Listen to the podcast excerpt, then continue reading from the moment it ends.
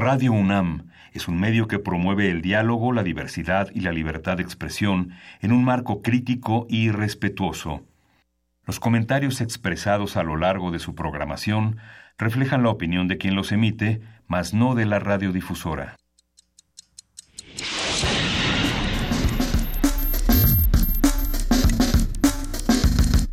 Primer movimiento. El mundo desde la universidad.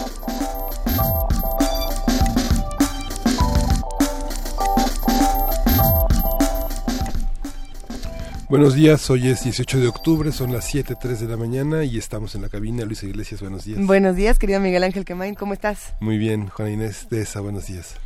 Buenos días, Miguel Ángel. Estamos todos en esta cabina con el síndrome de recitos de oro. Quien haya movido todas las sillas de la cabina, regrésenos la palanquita, ¿no? No es tanto que no que no podamos volverlas a poner en su lugar, sino que no tenemos la palanquita. ¿No está la palanquita? Solo hay una palanquita. Ah, la he de tener yo. Sí, aquí la tengo yo. Ah, una palanquita.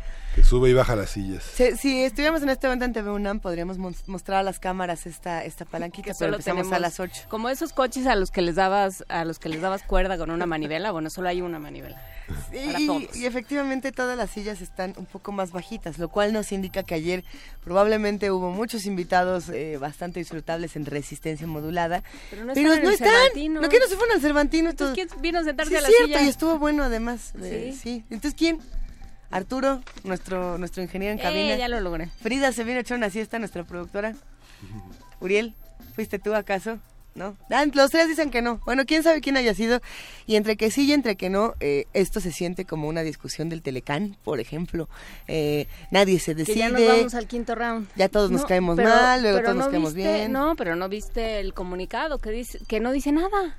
Qué, qué raro, oye. De una cuartilla entera que se las ingenia para decir estuvo muy padre, pero luego no, pero luego nos vemos como por ahí de noviembre o de diciembre aquí en, en México. Y luego decidimos si para el 2018. Tiene sus pros y sus contras toda esta discusión y tendremos que tenerla con, con, los expertos porque el panorama, por ejemplo, de que la discusión del Telecán se recorra al 2018 tiene una parte muy nociva, por supuesto, que se relaciona directamente con la campaña y con los tiempos electorales. Y por otro lado, también eh, sucede que esto es lo que está haciendo Estados Unidos en diferentes discusiones y tratados. Se sale de la UNESCO, bueno, pues hasta diciembre de 2018.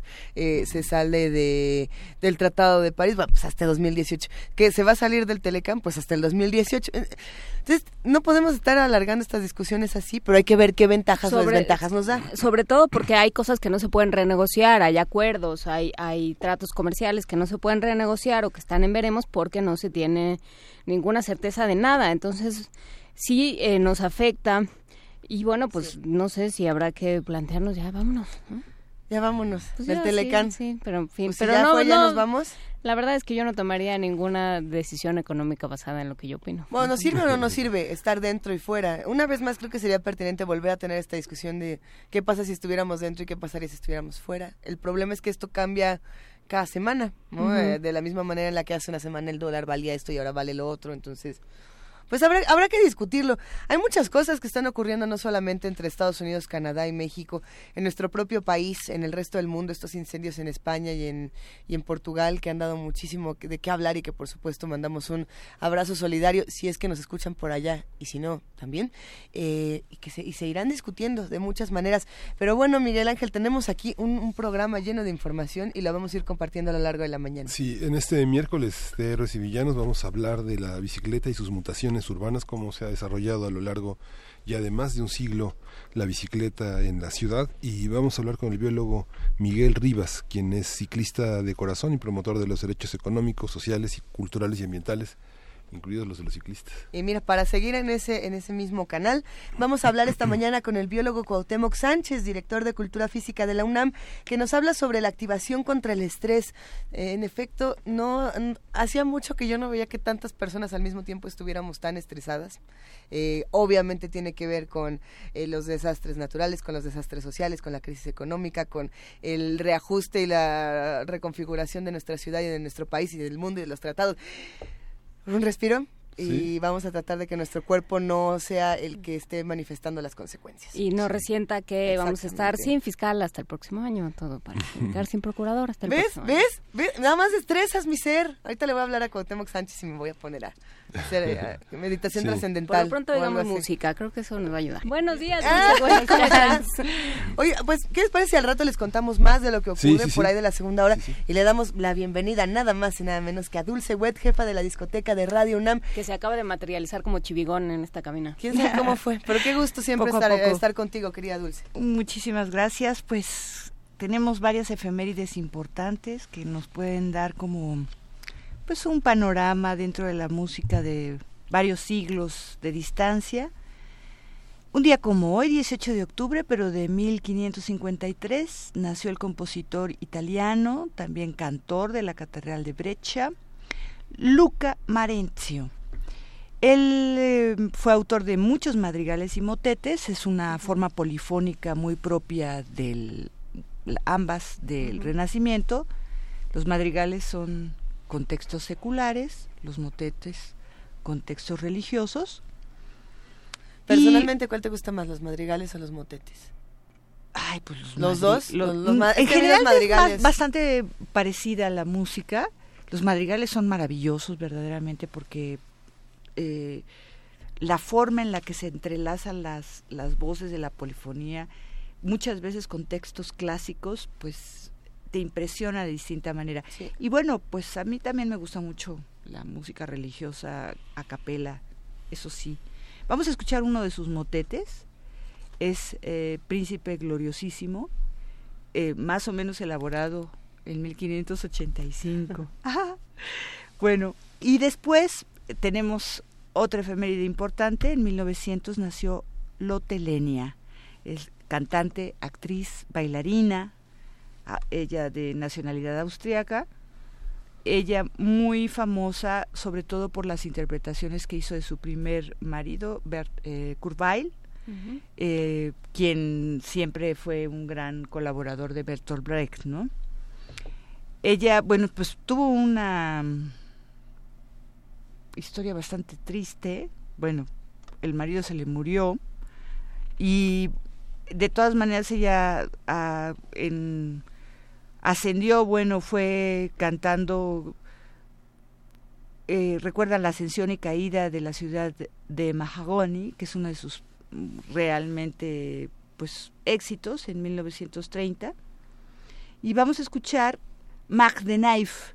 A mí me gustó mucho esta esta colaboración porque ella cantaba de todo, pero este es con Louis Armstrong. Es el Pedro Ujú. Navajas. Ay, Sí, hasta se antoja- exactamente. hasta se antoja abrir con eso. y, Sí, bueno. y- y, este, bueno, se antojaría, ¿verdad? Sí, sí. Tenemos más cosas también de jazz. Es- está el nacimiento de Winton Marsalis, cumple Ándale. hoy 56 Wow. años, feliz cumpleaños.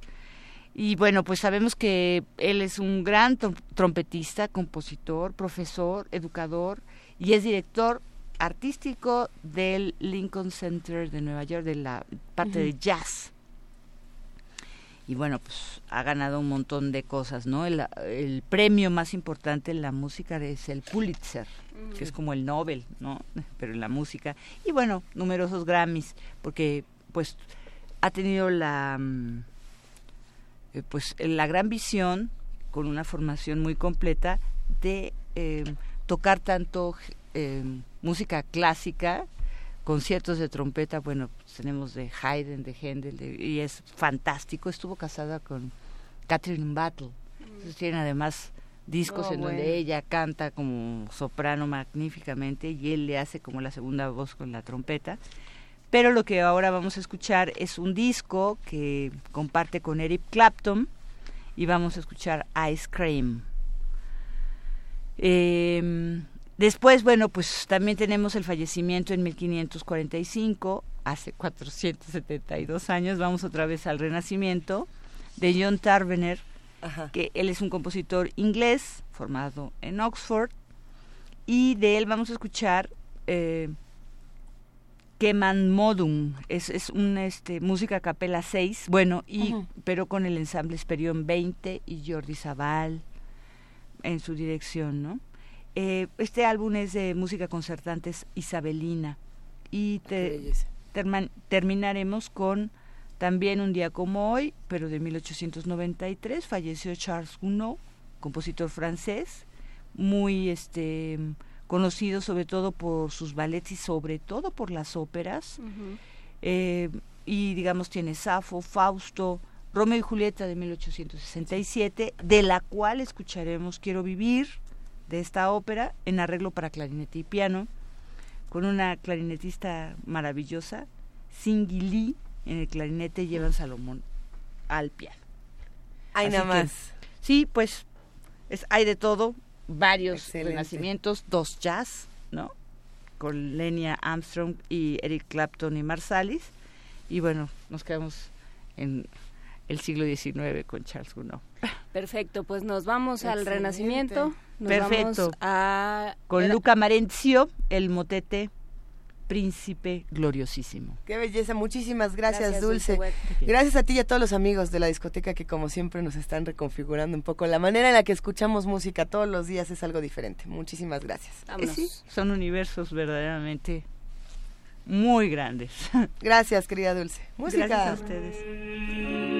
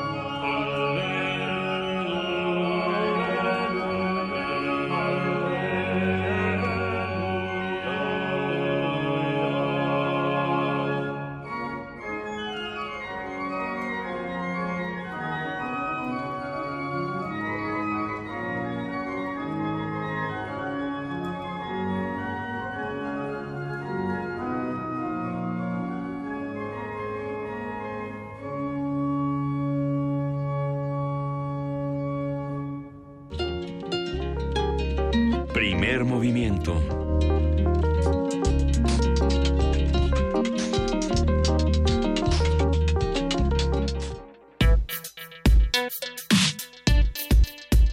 Miércoles de Héroes y Villanos. La bicicleta es un vehículo de transporte de propulsión humana a través de pedales. Desde su invención hace 200 años, atribuida al barón Drey, en Alemania la bicicleta se ha convertido en uno de los transportes más utilizados. Se estima que en el mundo hay más de mil millones de bicicletas. Y bueno, se trata de un medio de transporte sano, ecológico, sostenible y económico. Su uso se ha generalizado en la mayoría de los países europeos y hay que decirlo, en China y la India es el principal medio de transporte. En la Ciudad de México, el gobierno capitalino cuenta con un sistema de bicicletas llamado Ecobici, con 444 estaciones que ofrece una cobertura de 32 kilómetros en 42 colonias de tres delegaciones. De acuerdo con una encuesta realizada en 2014, el 13% de sus usuarios utiliza solamente la bicicleta, mientras que el 87% de los viajes se combinan con otros modos de transporte. Vamos a, vamos a conversar. Exactamente, Miguel Ángel. Vamos a conversar sobre la bicicleta en la ciudad, sus otras formas de insertarse en las necesidades de movilidad, justamente con el biólogo Miguel Rivas, que ya le anunciamos, ciclista de corazón, promotor de los derechos económicos, sociales, culturales y ambientales. Bienvenido, Miguel, Miguel Rivas. Hola, ¿cómo estás? ¿Cómo están todos? Buenos días. ¿Qué tema este de las bicis? Nos gusta mucho porque sabemos que es uno de los medios de transporte más... Eh, ricos y cariñosos con el usuario y sin embargo también tiene muchos problemas y más en una ciudad como esta donde tendríamos que aprender a combinarlo a lo mejor eh, con otros medios. ¿Desde dónde podemos hablar de la bici esta mañana, querido Miguel? Pues yo creo que desde las personas, ¿no? O sea, porque eh, por lo regular la movilidad en, en cualquier eh, ciudad de las dimensiones de este de esta ciudad de México pues nos, nos ubicamos más bien en los modos de transporte si estás en el metro si estás en el en el coche si vas en caminando o en la bicicleta pero olvidamos que todos son personas los que van van moviéndose a través de eso. Entonces más que hablar de los pros y contras de la bicicleta, más que hablar de esa, de esa gran, siempre de, eh, nuevos actores dentro de este territorio, porque cuando hay un nuevo actor, evidentemente el actor eh, que, predomina, que son los vehículos, siempre dicen, no, pues tú qué, ¿no? O sea, no, la bici, no, no, espérate, no, no, no. Entonces, qué raro. Es, es raro. Y entonces, más que hablar que eso es cómo se mueven todos, ¿no? Y cómo podemos movernos todos con con respeto a los derechos humanos, que llegue yo bien a donde deba llegar yo bien, ¿no? Entonces, esa primera, esa primera este, premisa es muy importante. Hablar de la bicicleta es hablar de, de los seres humanos que, la que, que, se transportan en ella, es hablar de los otros que también se transportan en otros modos y es hablar también de los diferentes modos de transporte en, la, en el Distrito Federal y que pueden ser totalmente combinados, ¿no? En ese sentido podríamos empezar. Muy bien. Eh, ¿Por qué los seres humanos elegimos transportarnos? En la... Porque es nuestra naturaleza prácticamente, ¿no? Pero te puedo decir que en, en la encuesta de origen-destino del 2007 hay una cosa muy, muy bonita en por qué se ¿Cuál es el propósito de los viajes? En la Ciudad de México, aproximadamente en, en toda la zona metropolitana, más o menos son 12 millones y tantito de, de viajes diarios. Poquito nada más. Eh, de esos 12 millones, eh, o de esos 12 millones de viajes, el, el 27%, aproximadamente 3 millones y cachito de viajes, se hace para trabajar. El siguiente es para estudiar, casi un millón de viajes. Luego, para hacer compras, es el 4%, luego llevar, a, llevar o recoger a alguien es aproximadamente el 5%, cuestiones de diversión es el 2.6, relacionados con el trabajo el 1.6, el regreso a casa es el 45%. Entonces, mm, eso, eso es a eso nos dedicamos a viajar en, en, esta zona. Pero lo que estás diciendo, Miguel, es que estos viajes, en su mayoría, son por una necesidad. Es decir, no, no salgo en el coche nomás a dar la vuelta. Salgo porque me tengo que transportar a mi trabajo y si no llego a las 7, empezó primer movimiento. Exactamente. Y de ahí la construcción de toda una infraestructura, de todos los modos este, de, de, de moverse, desde la bicicleta al coche, todos. O sea, la movilidad para todos y cada uno para su movilidad. O sea, todos tienen derecho a moverse como puedan y el Estado tiene la obligación de de garantizar ese derecho en bicicleta, en coche, en transporte público, en metro, a pie, como todos, ¿no? Entonces, es interesante verlo desde ese punto de vista porque ahí, entonces, enarbolamos y entendemos al otro que va en bicicleta o al otro que va en el coche. ¿No? O sea, no necesariamente es una circunstancia o una pelea entre dos bandos, ¿no? Pero ¿qué pasa cuando esta decisión de andar en bicicleta, andar en coche, andar en pecero, tren ligero, metro, metrobús o demás medio de transporte de la preferencia, no es por elección, sino porque no hay de otra. Es decir, cuando tenemos una ciudad donde pasa un pecero cada 70 minutos de eh, Xochimilco hacia la colonia Roma, por ejemplo, bueno, hacia, hacia satélites más, y no, no hay suficientes y por lo mismo las personas dicen, pues es que entonces sí tengo que sacar mi coche porque no tengo otra opción. Es correcto y entonces ahí tenemos el diseño de la ciudad, qué ciudad necesitamos y qué ciudad tenemos. el, el, diseño de esta ciudad es netamente para transportes este, automotores. O sea, si tú ves cualquier calle, cuál es el porcentaje de, de, banquetas, cuál es el porcentaje de, cinta asfáltica y cuál es el porcentaje para los que van en silla de ruedas.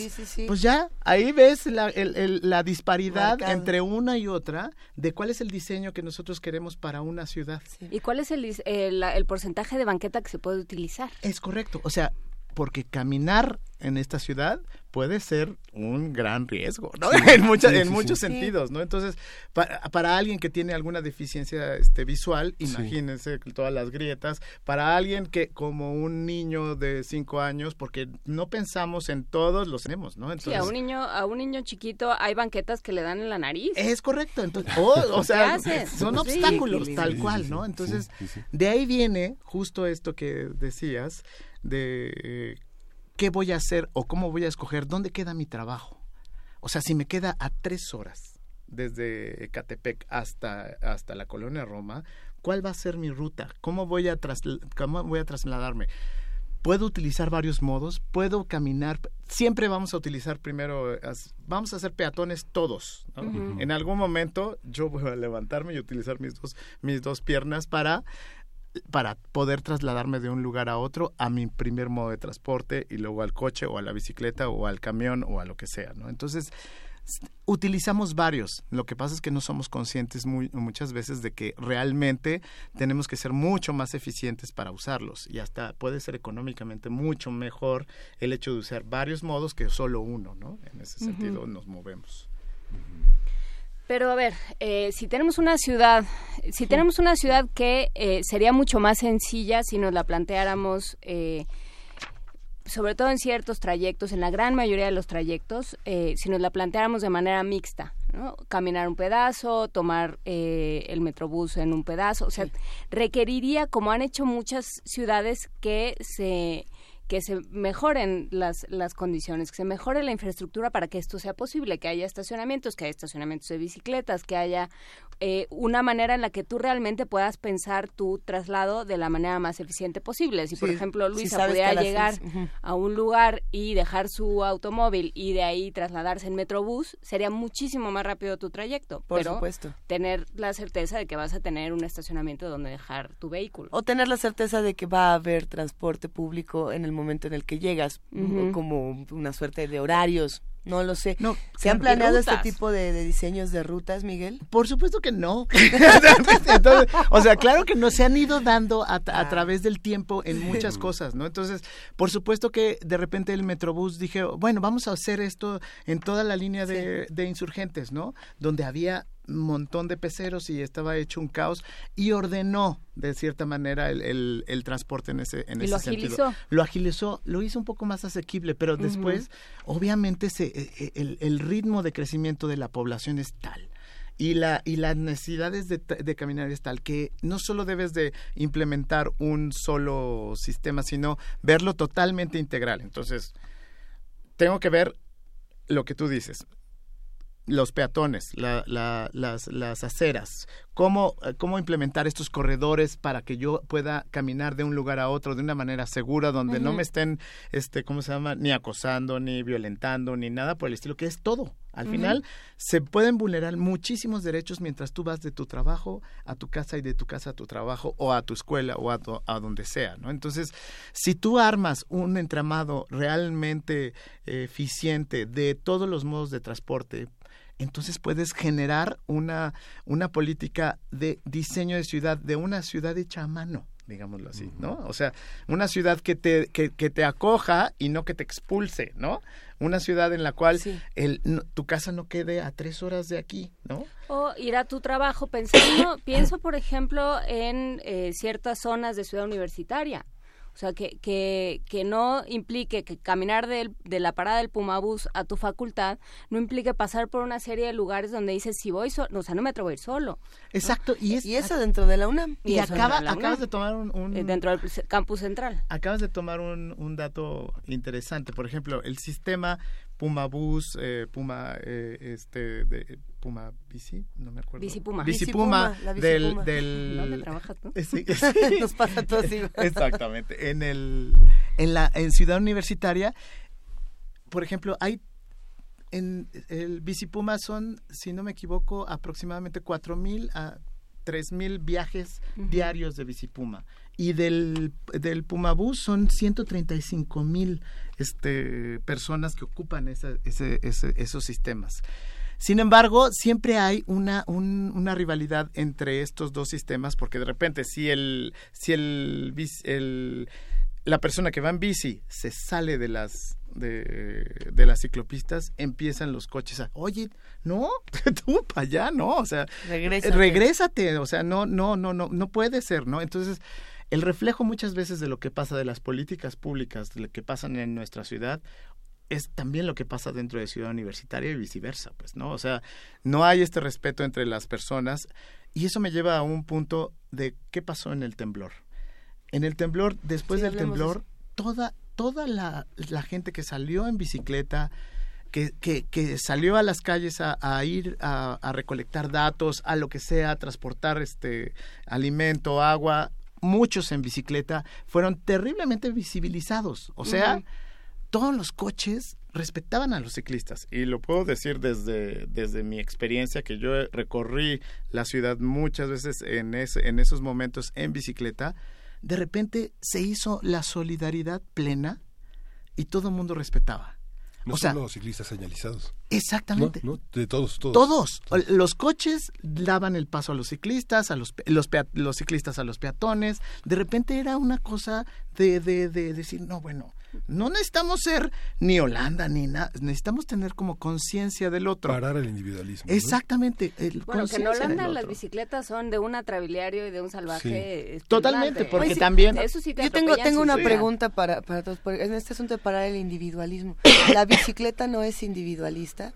Y lo pregunto de la manera más, eh, eh, porque no lo sé, eh, digamos, si una persona viaja sola en su propia bici, eh, ¿qué es más individualista, la bici o un transporte público como un camión? ¿O no, o no va por ahí porque la bici es sustentable? No, yo creo que Me lo pregunto en serio. eh, Yo creo que va más ¿Sí? eh, por el lado de yo tengo derecho y tú no. Sí.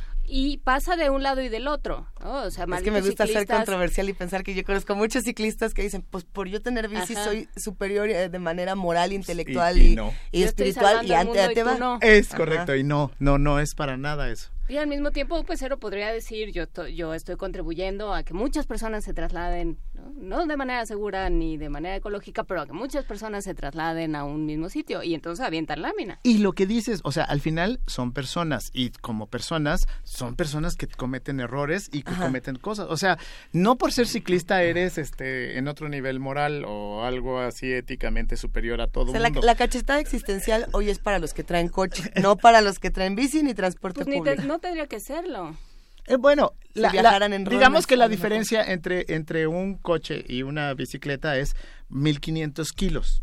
¿No? Entonces, echar lámina con Ay, nada 1500 más. kilos a echar lámina con, con, este, Claro. con 12 kilos que pesa tu bicicleta más lo que peses tú, pon tú 80 kilos en total de todo, pues no es lo mismo. No, no, además la carrocería eres tú, mal que bien. Exactamente, la carrocería ahí eres tú, pero entonces ahí eso es lo físico nada más, pero lo, lo- el mal conducir o el bien conducir depende de la persona que va en el coche, ¿no? Entonces, y, y- y sentirse eh, empoderado dentro de esto, pues los dos pueden sentirse en ese sentido empoderados. Una, una de las discusiones que hemos tenido muchas veces en este espacio y que aún eh, no, no logramos, eh, es que sí se logra hacer acuerdos, lo que no se logra es que se cambie mucho es- este tipo de dinámicas, es el mira en dónde vives y el medio de transporte que utilizas. eh. Si tu trabajo está en la del Valle, pues puedes vivir en la del Valle. O si tu trabajo está en Xochimilco, puedes vivir ahí y hacer eh, estos pequeños ciclos donde se supone que te solo tendrías que usar la bici porque todo está en tu misma colonia, tus tiendas, el barrio y demás. Lo que pasa es que eso ya se ha vuelto imposible. Nadie puede decir, ah, sí, yo trabajo aquí a la vuelta de mi casa, o habrá pocos. Pero esta ciudad crece mucho. ¿Qué pasa con eso? Mira, el, diseño de la ciudad es, es justo de donde queremos. yo veo que cada vez se hacen mucho más centros comerciales, pero y, no veo que se hagan nuevos parques, por ejemplo, ¿no? Veo que se hacen muchísimos más edificios, muchos más grandes y que no hay como los insumos, ni agua, ni y, y, se generan pocos espacios para la comunidad en realidad. Veo que se hacen y de repente hay una paradoja con esto porque de repente hacen calles de estas este, peatonales 100% y estas hacen gentrificación en ese sitio. O sea, expulsan a los que... exacto, eh, expulsan a los que vienen porque se vuelve de moda, vienen muchas tiendas muy... este nice, digámoslo así, entre comillas. Y entonces, de repente, la gente que vivía ahí, en esa calle que no era peatonal, ahora se tiene que ir porque aumentó al 200% la renta ahí, ¿no? Entonces empiezan a salirse. Entonces hay que buscar estos mecanismos sociales, económicos, en los cuales no empieces a expulsar a la gente que vive ahí. Exacto. Y que a pesar de que estos nuevos intervenciones urbanas puedan ser este para los peatones, no, no hacer como un greenwash urbano, ¿no? En ese sentido, que, Que, que, expulse a los que estén ahí. Entonces, es, es, es, interesante ver cómo estos fenómenos pueden ser reversibles, ¿no? Oye, Miguel, tengo que preguntar, por ejemplo, este, uno ve en las en las ecobicis, en las en el sistema de bicicletas del gobierno, que todo tipo de personas pueden andar, desde una persona que es muy atlética con sus camisas fosforescentes y sus tenis, hasta una persona en tacones con su bolsa o una persona pasada de peso. ¿Hay algún diseño de la bicicleta que permita que todo tipo de personas pueda circular sobre ella sin riesgos? Sí. ¿O sin demasiado esfuerzo físico? Eh, eh, sin activarse, sin, bañarse en sudor y Evidentemente el, uso de la bicicleta está asociada a, las personas y a la edad. Eso es totalmente, o sea, lo han hecho y lo han investigado muchísimas gentes. Lo que dices es tratar de que la bicicleta a base en diseños industriales este, pueda, pueda ser accesible para más personas de más edad y demás. Sí, puede ser por ejemplo, eh, creo que están haciendo una ecobici asistida eléctricamente, ¿no? Esto hace que, pues, las personas que no tienen una, una, una masa muscular enorme, ni tienen, este, ni, ni corren ni nada, simplemente puedan trasladarse, lo hagan asistidos por un motor eléctrico y pues lo único que tengan que hacer es equilibrio, ¿no? En ese sentido, sí, sí hay de ese tipo de cosas y el diseño de la bici ayuda muchísimo, ¿no? Entonces, si haces diseños y con los materiales este, necesarios, pues haces más asequible la bicicleta para todos, ¿no? En ese sentido, el, el, diseño de las bicicletas ha ido evolucionando a lo largo del tiempo. Primero, pues una bicicleta que tenías que guardar el equilibrio con una rueda enorme, hasta las que ahora son muy urbanas, ruedas chicas, anchas y que puedes, puedes controlar mucho mejor y irte y con un, motor eléctrico que le haces así, ¿no? que eso te da también otra manera de vivir la ciudad, ¿no? En ese sentido. Podemos... Sí, pensando, pero pensando en una ciudad que se inunda, por ejemplo. Claro. O sea, ¿qué haces? La ciudad que se inunda. bueno, hay que pensar. hay que hay que pensar que la, el cambio climático está. Y que no nos vamos a salvar ni de los ni de las inundaciones, ni, ni de los calores terribles, ni de las insolaciones. O sea, hay toda unas todo, toda una serie de fenómenos climáticos que están y no nos vamos a salvar de ellas. Entonces, es obvio que cuando se inunda, pero ni coches, ni peatones, ni nada. Ni nada. O sea, no, nadie pasa por ahí, independientemente de que de qué modo de transporte utilices, a menos que agarres la lancha, ¿no? Que si, si lo hemos visto, sí lo hemos visto ahí. Porque la ciudad al final, y variamos un poco el tema, es un lago. Sí. Siempre lo ha sido. Y entonces de repente tienen memoria histórica y se olvidan que pues esto era un lago y pues se llena de agua. Y más ahora. Fíjate que tengo, bueno, un, ciclista experto me decía, jamás los niños en la bici. Yo veo muchas personas extranjeras que circulan en Polanco, en la Los que traen su sillita. Que, traen, pero decía, jamás, jamás. O sea, la caída es irreparable. ¿Es cierto? Pues sí, en, en, algunos, en algunos momentos, si no está bien cubierto el, el, el niño, sí, pero los, los, los, este, e, en países como Holanda y todos estos que llevan hasta tres chamacos ahí en, encima de sus, este, de sus bicicletas es porque tienen una seguridad plena en las infraestructuras que existen. Entonces se hace como una colectividad, de una psicología colectiva, ¿no? A mí no me va a pasar, esto es segurísimo, ¿no? Y van dos chamacos caminando y, moviéndose en las bicicletas. Evidentemente, en una ciudad con esta, con todos los baches, con todas las cosas, pues no puedes tener como mucho, ¿no? No tienes mucho margen de maniobra. Que ir, que ir por insurgentes y viaducto, pues no, o sea, no es lo mismo ir por una calle plana, este, en la mitad de la ciudad que tú te imagines, que circular por esta ciudad, que además de ser un lago, tiene, está llena, es, es un valle, entonces también tiene muchos desniveles y tiene una infraestructura que no está hecha para las bicis y que, y que se puede modificar. Que, eh, ¿cómo, ¿Cómo podemos pensar, cómo podríamos replantear nuestro transporte? ¿Desde dónde replantear nuestro transporte? ¿Qué tomar en cuenta? Tomar en cuenta uno nuestra nuestra economía, nuestro nuestra distancia de viaje, los modos de transporte que puedo que puedes utilizar de tu punto cero a tu punto este final, ¿no? O sea, si realmente solo tienes un modo de transporte hasta allá, si realmente puedes utilizar varios más, cuánto tiempo haces con uno, cuánto tiempo haces con otro, cuánto gastas con uno, independientemente que tengas un, solo el vehículo o un coche, si ese realmente puedes llegar y encontrar un estacionamiento que luego a Seúl lo utilizan como un estacionamiento enorme, por cierto, pero entonces este replantearte y diseñar tus rutas en ese sentido puede ser utilidad para uno, pero el Estado no debe de dejar de ver por tener conexiones modales dentro de todo el sistema del área metropolitana. O sea, debe de haber nodos que tengan todos los, los, este, los modos de transporte colectivo, nodos con los trenes, nodos con las bicicletas, nodos con, con estos estacionamientos, donde puedas hacer estos cambios de, de ¿cómo se llama?, de, de movilidad de cada uno. Entonces, ¿cómo planteárselo? Desde la multimodalidad, ¿no?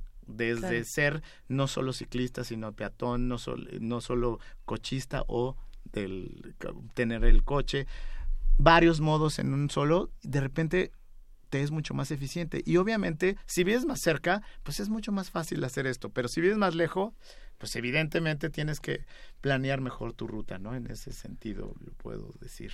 Estoy leyendo todos los comentarios que tenemos en redes sociales. En realidad me estoy dando una divertida bastante en algunos casos macabra, te, los voy a compartir, Miguel, algunos para que vayamos tratando de diseccionar también las opiniones, ¿no? Y como vayan saliendo, dices, de repente, Mario Mora, eh, de repente los ciclistas son los primeros en no respetar semáforos, pasos peatonales y agredir a los demás y ponen una carita de chale.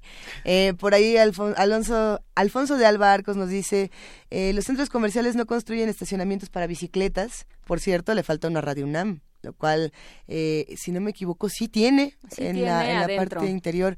Hay que hay que hay que checarlo. Por aquí, Flechador del Sol, ¿qué opinan del uso de la bici y el sudor? ¿A quién da a quién le da a cositas quito y no lo quiere usar? el sudor todo un tema, ¿eh? Sí, claro. Todo un tema y sobre todo cuando llegas a tu trabajo y no te dejan pasar porque la presentación, habrá que también repensar eso. Eh, Carlos Cervantes al comparar bici contra auto mencionan el costo e impacto ambiental. Y así, eh, por aquí Mayra Elizondo nos habla del robo de bicicletas. Hay, hay es que hay tantos comentarios. Eh, a veces los ciclistas son los más irrespetuosos con los peatones, lo dice Ángeles Hernández.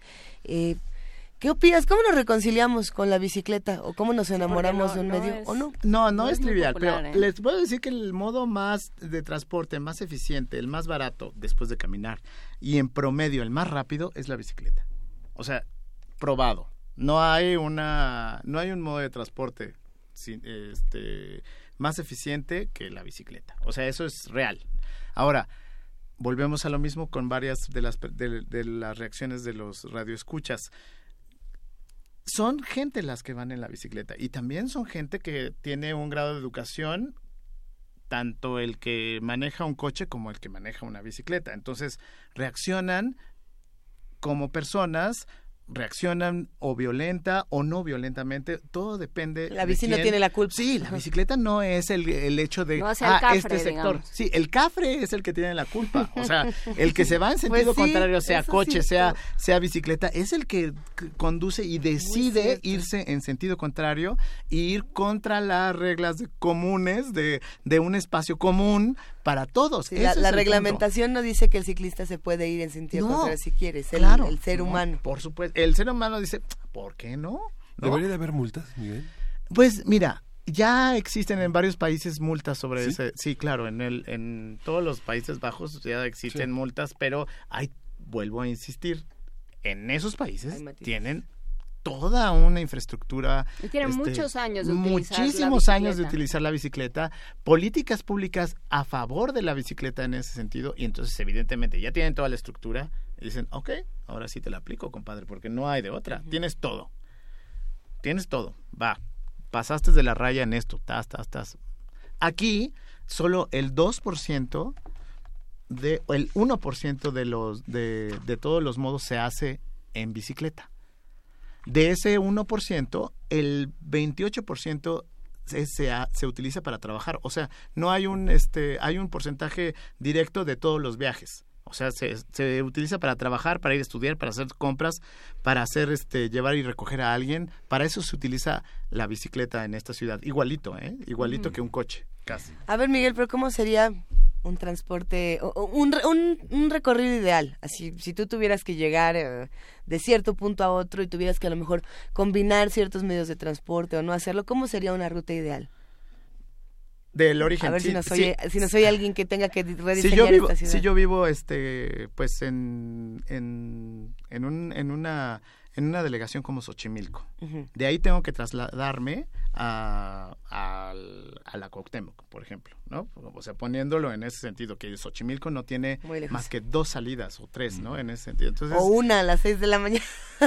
entonces, bueno, primero caminando, segundo, tomo un pecero para, para, para el metro, porque salir de ahí, de Xochimilco, en coche, haces más o menos como una hora, porque todo el mundo sale de Xochimilco, o sea, no hay coche. unos centros de trabajo, ¿no? Ah, Ahí específicos, todo mundo sale Así y es. sale por esas dos vías, ¿no? Que son este eh, división del norte y, al- y- Periférico. y periférico, ¿no? O sea, hay esas dos para salir. Entonces, haces muchísimo tiempo para salir y todo el mundo sale a la misma hora. Entonces, puede ser que tengas, eh, que, tengas que, eh, que caminar por durante varias cuadras para poder con- con este, encontrar un pecero que Sí. te lleve al metro y este a su vez que te lleve a, a, al- a la Cuauhtémoc, que ahí está lleno de metros, y de ahí utilizas la ecobici para llegar exactamente a donde a tu centro de trabajo. Entonces ya utilizaste tres, cuatro, cuatro modos Sí, de no, transporte, bueno. ¿no? Entonces es, es como y también planear y conocer, ¿no? Conocer exactamente la ciudad dónde está, cómo está y hacia dónde vas, ¿no? En- y tratar de que es que ese viaje sea lo más cómodo pero si no lo más cómodo, lo más funcional posible, ¿no? Porque, por ejemplo, el Metrobús no es lo más cómodo, pero es lo más Sí, funcional. es lo más funcional. Es una, son dos cosas distintas. O sea, todavía no tenemos esta de la comodidad del Metrobús. Pero y- sigue siendo mejor, sigue siendo preferible al pecero, que además no está, no está reglamentado. O sea, se supone que sí, pero cada vez salen más problemas de, eh, de choferes sin licencia, de, eh, de unidades en mal estado, o sea, Y- y de ahí- rutas ignotas. Fantas- exacto. Y ahí el Estado. Bueno, ahí es la fuerza del Estado asegurando el derecho a la movilidad de las personas. Porque todas las personas A ver, tien- tienen derecho a moverse como quieran. ¿cuál, O cuál sea, es el derecho? ¿La movilidad es un derecho? La movilidad es un ver, derecho y es un derecho, este, es, es de estos nuevos derechos que se van construyendo a, través de que toda la gente está viviendo en cuestión en cascos urbanos, en áreas urbanas. Pero Entonces, nuevo, nuevo nuevecito. ¿Cuántos años tiene el derecho pues, a la movilidad? Mira, en 2011 este eh, la Comisión de Derechos Humanos del Distrito Federal hizo un una como un informe especial sobre movilidad, ¿no? Entonces lo sacaba desde 2003 empezaba a hablarse del derecho a moverse, ¿no? O sea, como personas y, y todo porque la visión de los ingenieros en transporte era la eficiencia de un punto a otro de los coches, ¿no? O de transportar cosas. De repente decían, bueno, pero ¿quién transporta esas cosas? O no somos reces, ¿no? O sea, entonces de repente empezó el, el, el, derecho a la movilidad que es transversal con varios derechos, a la seguridad, a la vida, a la, a la salud, al, porque el hecho de de transportarse en una, en una ciudad llena de contaminación, pues daña tu calidad de vida. O sea, las, la, el transporte, seguridad pública, violaciones, todo esto se entrama dentro del derecho a la, a la movilidad. Entonces, el Estado necesariamente tiene que tener desde seguridad pública hasta la seguridad de verificación en cada uno de los, de, de los peceros, taxis, todo todo tiene que ver. Entonces, es un derecho que es muy transversal y que tienen muchos derechos implicados ahí, ¿no? Entonces, es, es, es, por eso es un derecho económico, social, ambiental, se hizo una iniciativa en 2001 y se aprobó en 2014. En 2014, híjole. Se hizo en 2001 y se aprobó en 2014. Sí, porque, ah, justamente, porque justamente es transversal, porque lo, lo, implementó Clara Jusismo cuando estaba en el de la Secretaría de Desarrollo Social. Sí, es un derecho transversal que dices, bueno, yo tengo que llegar a donde sea que tengo que llegar.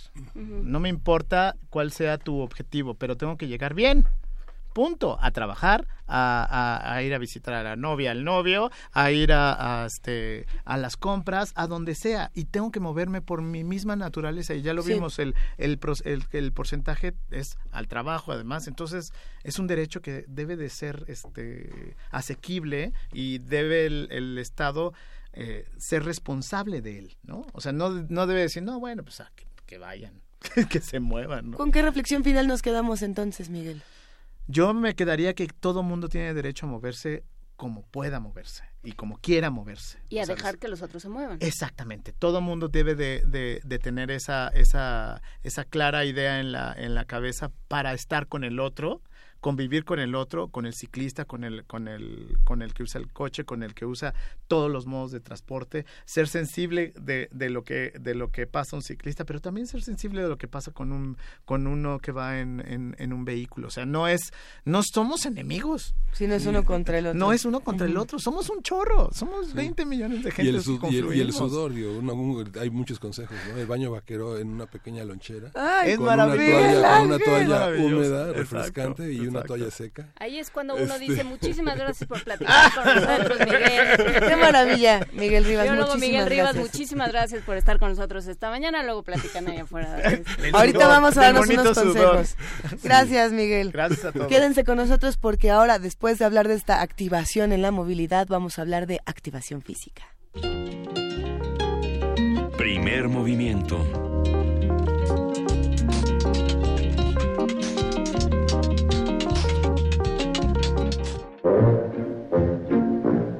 Nutrición y activación.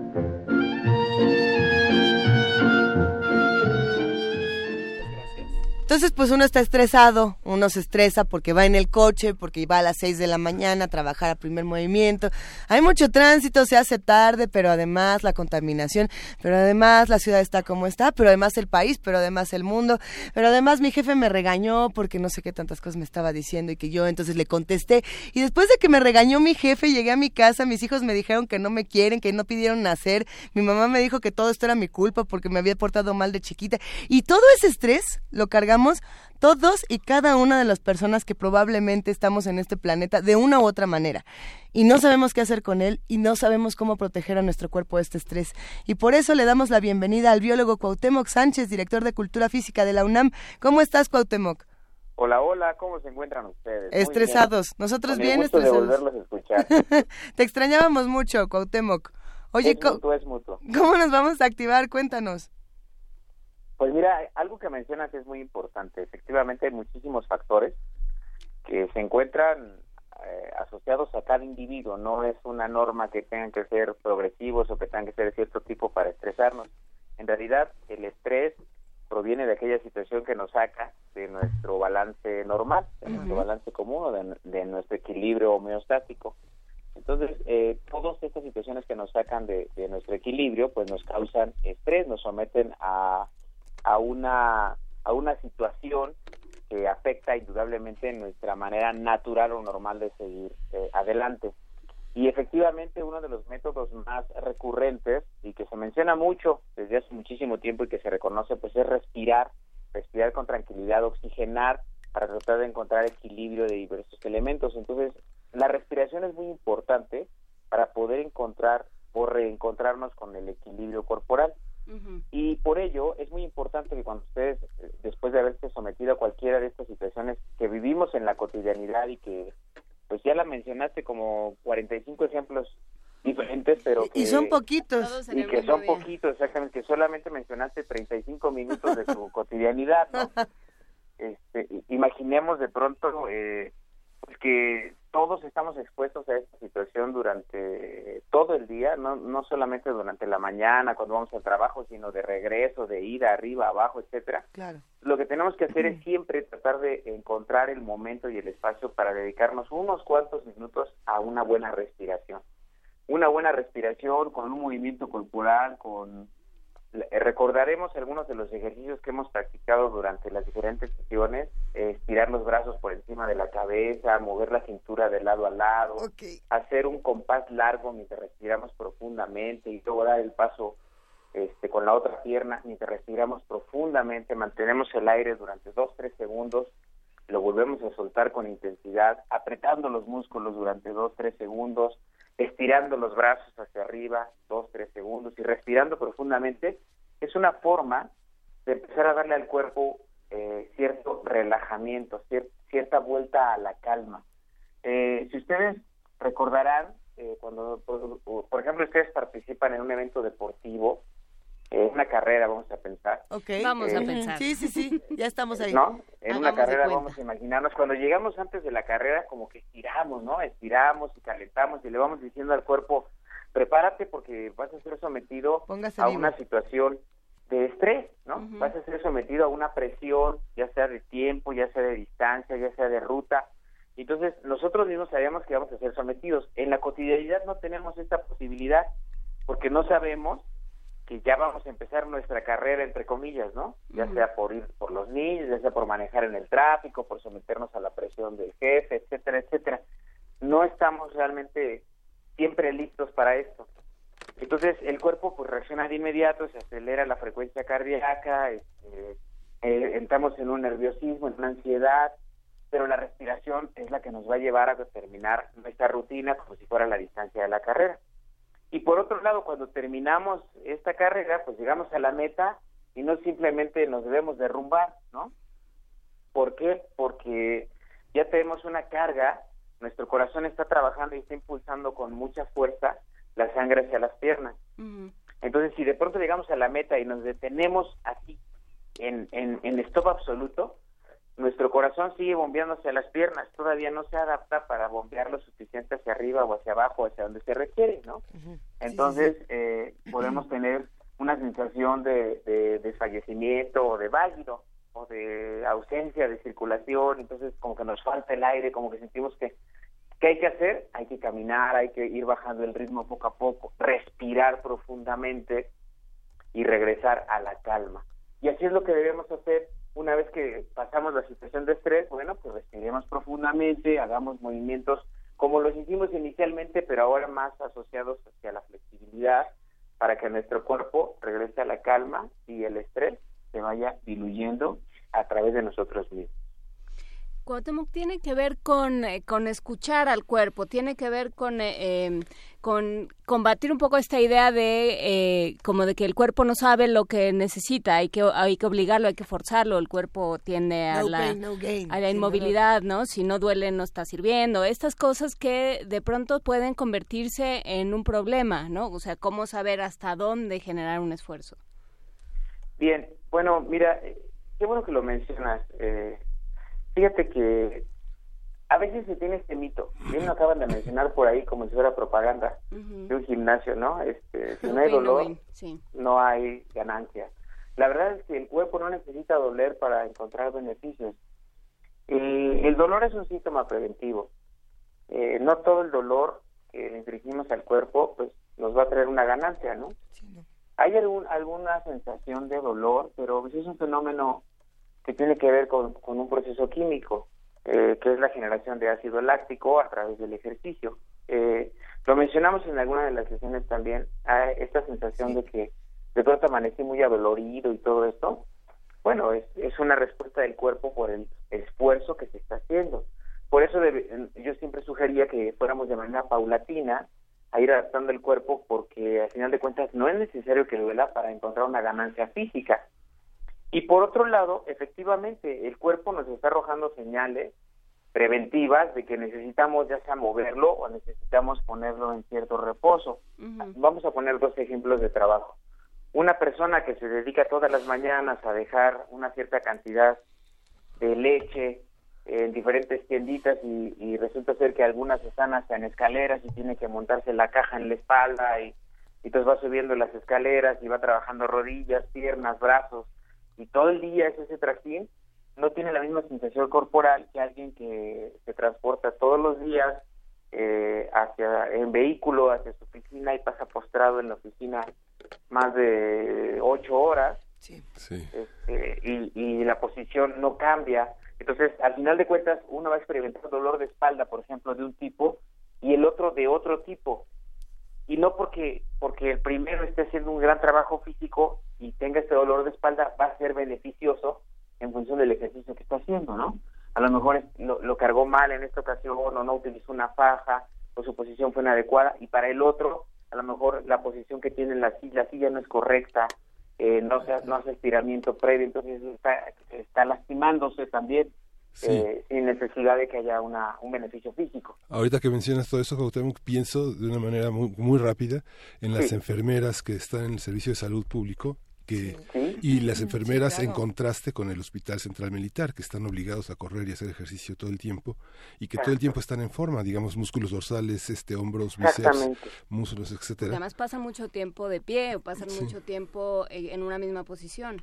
Es cierto, es cierto. Fíjate que es muy interesante porque efectivamente aquí hay dos esquemas de preparación física. El trabajo es muy demandante, cualquiera que este sea y es muy demandante en el proceso intelectual, en el proceso físico, en el proceso emocional, en el psicológico. El trabajo siempre es muy demandante para aquella persona que se encuentra trabajando y no mencioné ni un solo empleo. Pero hay algunos empleos como este que acabas de mencionar que efectivamente conllevan o se eh, son, son eh, eh, preparatorios, ¿no? O sea, hay procesos en los cuales se habilita físicamente a aquellos que van a desempeñar una posición.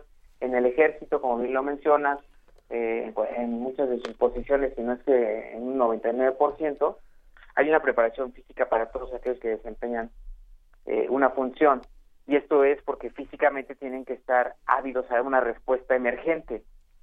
Eh, así debería ser en todos los esquemas eh, de, de, reacción inmediata. Lo vimos hace algunos días con todos estos lamentables acontecimientos. Te vamos a tener que interrumpir porque se nos acaba el tiempo y nos vamos a la tele, pero eh, pero hablemos de esto la hablemos de esto la próxima semana, si te parece bien. Hablemos de de manejo del estrés y de respiración porque nuestros radioescuchas están muy interesados en esto. Claro que sí. Nada más rapidísimo quisiera hacer una invitación. Tenemos la carrera del egresado Puma. Las inscripciones cierran este día 20, viernes 20 de octubre. Eh, tenemos dos distancias, 5 y 10 kilómetros, está abierta al público general y a toda la comunidad universitaria. Eh, ya, se pueden inscribir a través de nuestras redes sociales, está la información completa, www.deporte.unam.mx y es un buen proceso para que aprovechen la carrera y empiecen a liberar un poquito de estrés. La carrera se lleva a cabo el próximo 29 de octubre, domingo, pero las inscripciones cierran este viernes. Perfecto, pues muchísimas gracias, biólogo Cuauhtémoc Sánchez. Volveremos a hablar y a invitar a esta carrera, pero queda hecha la invitación por lo pronto y lo platicamos eh, la semana que entra con más calmita.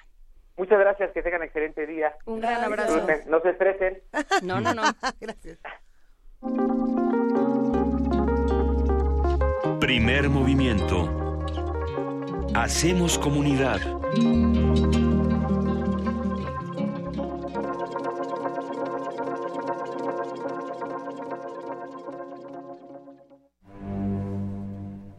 Una orquesta en la cocina, cuarteto de cuerdas en el auto y un violonchelo solista sentado en el sillón favorito de la sala.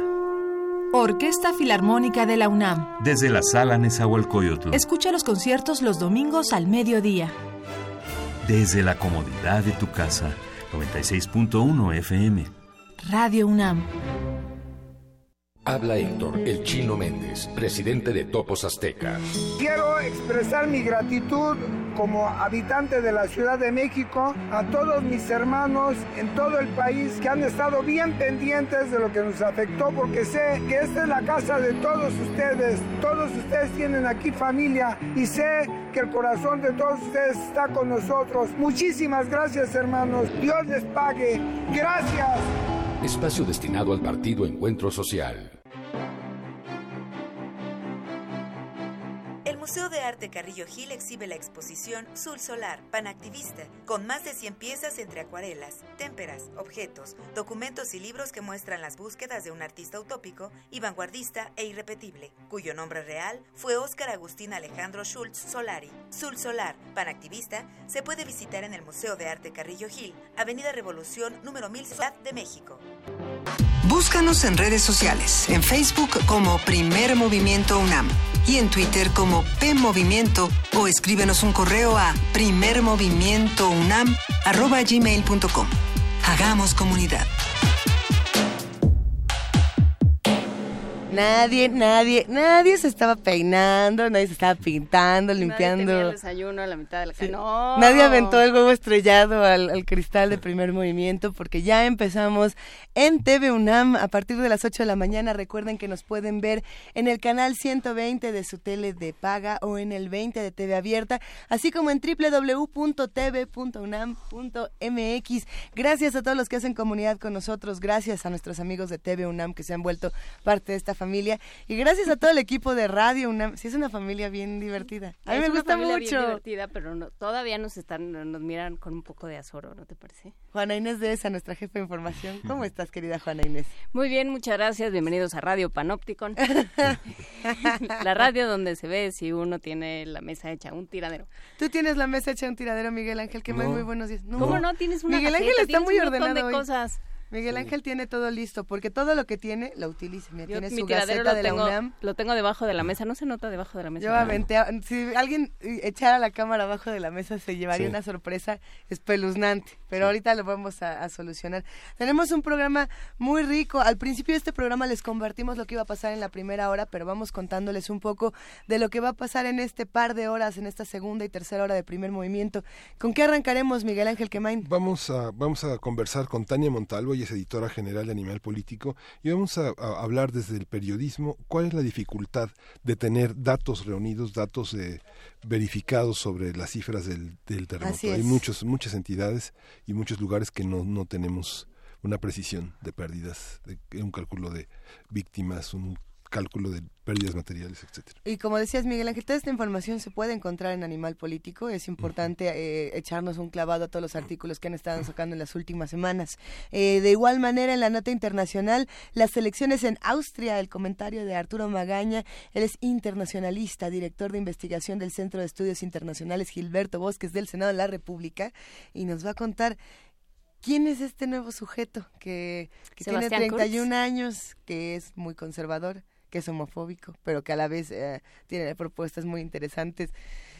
¿Quién sabe qué va a pasar? ¿Quién sabe qué va a pasar? ¿Qué más Sí, tendremos? Vamos a tener las elecciones en Austria, un comentario de Arturo Magaña Duplancher, Ese- ese- internacionalista. sí, ese es el que acabo, justo, justo es el, el de la nota internacional. Sí. Después Ah, viene, bueno, viene sí, la poesía necesaria. éjele, Viene la poesía mera. necesaria. La Juana poesía Inés, necesaria con Juana Juana Inés. Justamente, ¿estás lista, Juana Inés? Sí. Sí. Sí. Eso. No sé qué voy a leer, pero estoy lista. Yo tengo una canción que te puedo prestar para el poema. Es que está Entonces buena. tenemos que buscar un poema ad hoc. Yo creo que sí, porque Ahorita la canción es tan buena que dice uno, "Ah, Es que justamente lo que yo quería comentar que las elecciones en Austria forman parte como de un gran mosaico que en primer movimiento a lo largo de este año Ajá. se han hecho de las elecciones en el mundo. Yo creo que al final eso del es año muy cierto. al final del año una antología del análisis de todas las eh, este, elecciones en Europa sería una antología importante para nuestros radioescuchas y para los televidentes. Pero ¿por qué quieres que nos pongamos todos a, sufrir y a llorar tan temprano? Bueno, es que es necesario, no, es necesario, es muy interesante. Eh, y habrá que ver también qué está pasando en, otras latitudes del mundo, ¿no? Pensar en, todos los conflictos que vimos a lo largo de estas semanas en Cataluña que se han avivado en, las últimas horas. Eh, lo que decíamos al principio de esta hora, el problema de España y de Portugal con este terrible incendio que además tiene causas misteriosas, entre comillas, para comillas radiofónicas, ya lo iremos platicando. Oigan, tenemos una mesa también, Miguel Ángel. Sí, la mesa es el proceso de la selección de la cabeza de la Comisión Nacional de Derechos Humanos en la Ciudad de México. Vamos a conversar con Ricardo Lévano, quien es oficial del programa de acceso a la información del artículo, de artículo 19, y Daniel Zárate Estrada, quien es integrante de Efecto Útil va a estar con nosotros. Va a estar bueno y vamos a cerrar este programa hablando con Pablo Romo. Él es parte de la Casa Chitla y usted lo recordará porque todas las semanas nos ayuda a transformar los conflictos de manera positiva aquí en Primer Movimiento. Pues nos va a invitar al, al Festival Cultural en Casa Chitla, así que quédense con nosotros de 8 a 10 de la mañana. Nuestra productora Frida Saldívar tiene una sorpresa. Ay. Eco Cervantinos 2017. 2017.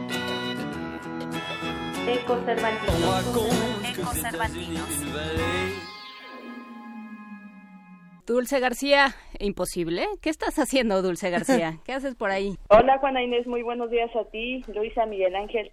Les mando un abrazo, pues aquí esperando a platicar con ustedes sobre lo que pasa en el Cervantino. A ver, cuéntanos más, querida Dulce, te mandamos un gran beso hasta allá. Eh, pues les tengo antes que nada una pregunta. ¿Ustedes saben para qué se articulan los brazos? Para que los podamos doblar y no vayamos como Frankenstein por la vida? Para abrazarte mejor. Ah, bueno, esas son buenas opciones. Pues miren, se han, puesto a pensar que si no tuviéramos brazos no tendríamos también que barrer o que saludar a alguien que nos cae mal, por ejemplo. Pues tendríamos que barrer de alguna manera, aunque sea este con otro método, ¿no?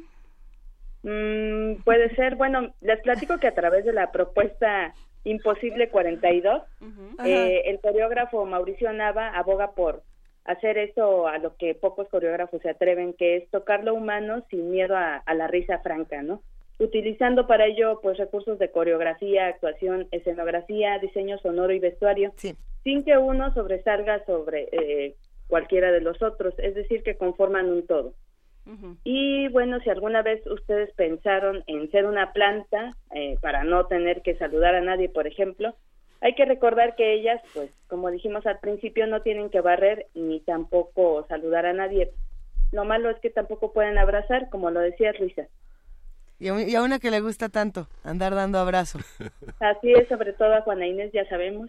Oh, pues. Sí se deja, ya se deja cada vez más dulce. Sí, yo ya he tenido este, esa satisfacción con ella. Pues ah, mejor, ¿qué les parece si escuchamos cómo en el Cervantino explicaron para qué se articulan los brazos? Órale pues, venga.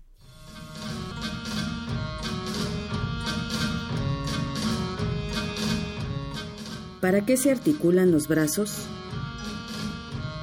Todos sabemos que las plantas no pueden articular los brazos, porque no tienen brazos. Sin embargo, es necesario articular los brazos para tomar un café, para rascarse, para cargar algo o simplemente para abrazarse.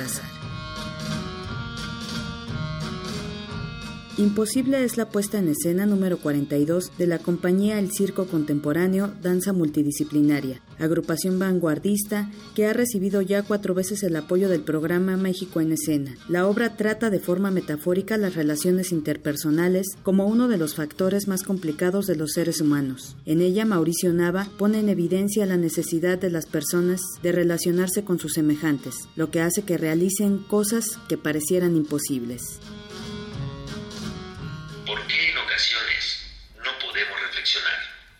¿Por qué en ocasiones no podemos aceptar los errores? ¿Por qué en ocasiones no podemos pedir perdón? Porque no somos plantas. Las plantas no reflexionan, no aceptan los errores y jamás piden perdón. La propuesta 42, Imposible, resalta esas disyuntivas catastróficas que impiden al ser humano relacionarse con los demás. A través de esta obra, Mauricio Nava expresa que a la hora de acercarnos al otro, es imposible que exista lo imposible. Creo que nadie quisiera ser una planta, porque no podría articular los brazos, al menos yo no quisiera ser una planta. Y así, tres danzantes asemejaron por momentos el ser una planta, para darse cuenta que aunque a ratos todos quisiéramos ser una planta, buscaríamos la forma de hacer lo que ella no puede, abrazarnos. Para Radio UNAM, Dulce García. Pobre planta, realmente pobre planta, no puede abrazar. ¡Sas! Ahí quedó Dulce García. Pero y entonces las enredaderas, a ver, las ¿Eh? orquídeas, A ver. ¿eh? A ver, las bugambilias, ¿Y la ¿eh? planta carnívora? No, Dulce, creo que creo que no. Creo que es bonito como como manifiesto poético. Y se me hace que ya no está dulce, se me hace Pero que los botánicos es- no Aquí están de acuerdo. estoy este, como enredadera sobre Cindy. Ahí sí me la como abrazos. Eso. ¡Qué maravilla! Gracias, querida Dulce García. Gracias a ustedes. Oye, saludamos a, a Cindy Pérez Ramírez. ¿Cómo estás, Cindy? Ya Hola, muy las bien. dos. ¿Qué están haciendo? Cindy, cuéntanos un poco de qué te ha tocado el día de hoy, el día de ayer y así. Bueno, hoy nada, hoy despertar. Hoy todavía no. Eh, pues nos fuimos a, a otro lado, a otra parte incluso eh, de la ciudad de Guanajuato, de, las, de los callejones y de las calles principales. Eh, y pues bueno, en, en esta edición 45 del Festival Cervantino, el invitado de honor es Francia y para conmemorar los lazos que nos unen, se realizó el recital de la soprano Diana Muñoz Acosta, originaria de León, Guanajuato, y estuvo acompañada por el pianista José Luis, José Ulises Gutiérrez.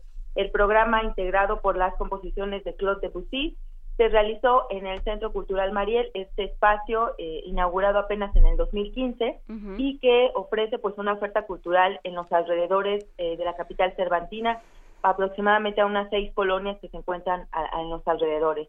¿Qué les parece si escuchamos la nota que preparamos? Excelente.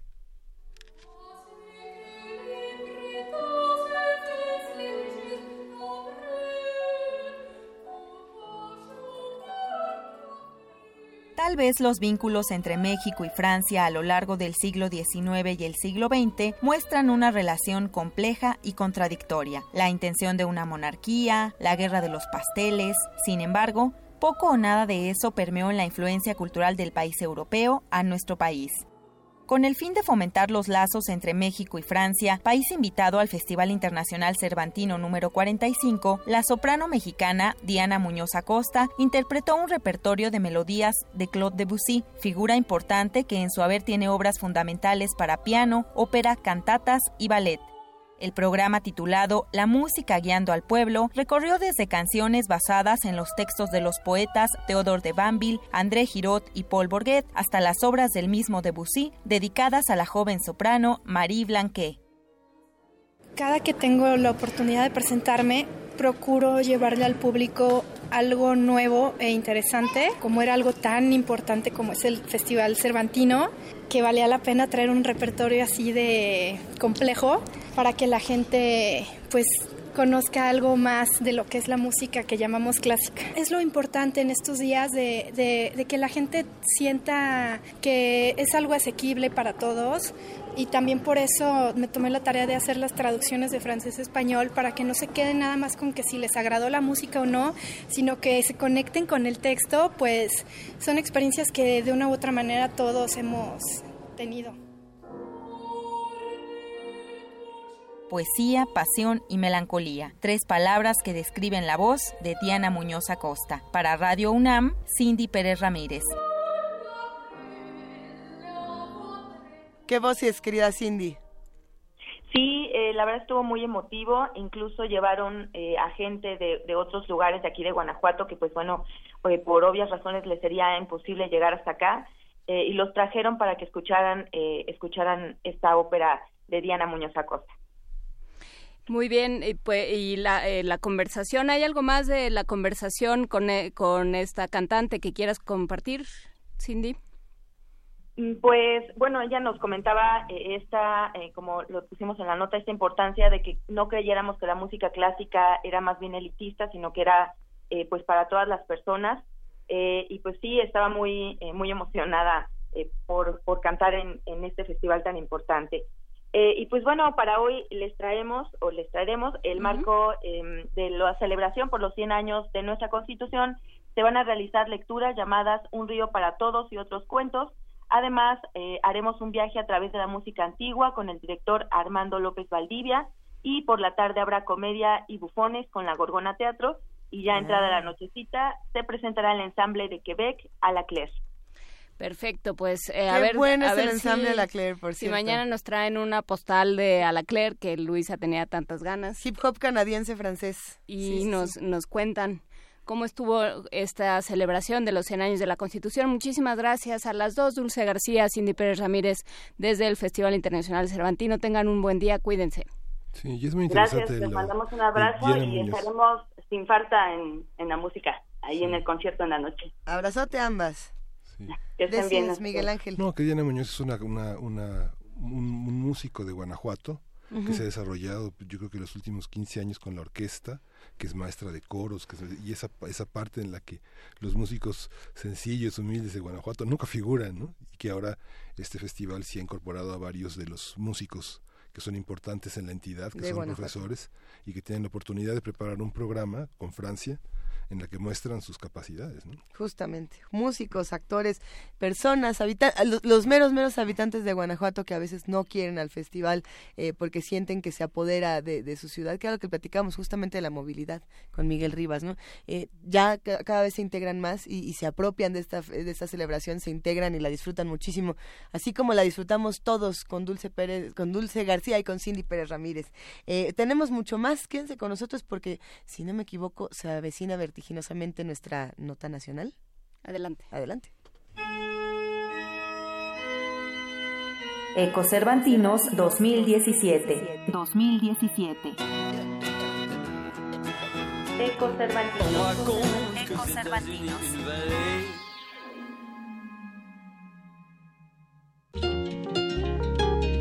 Primer movimiento.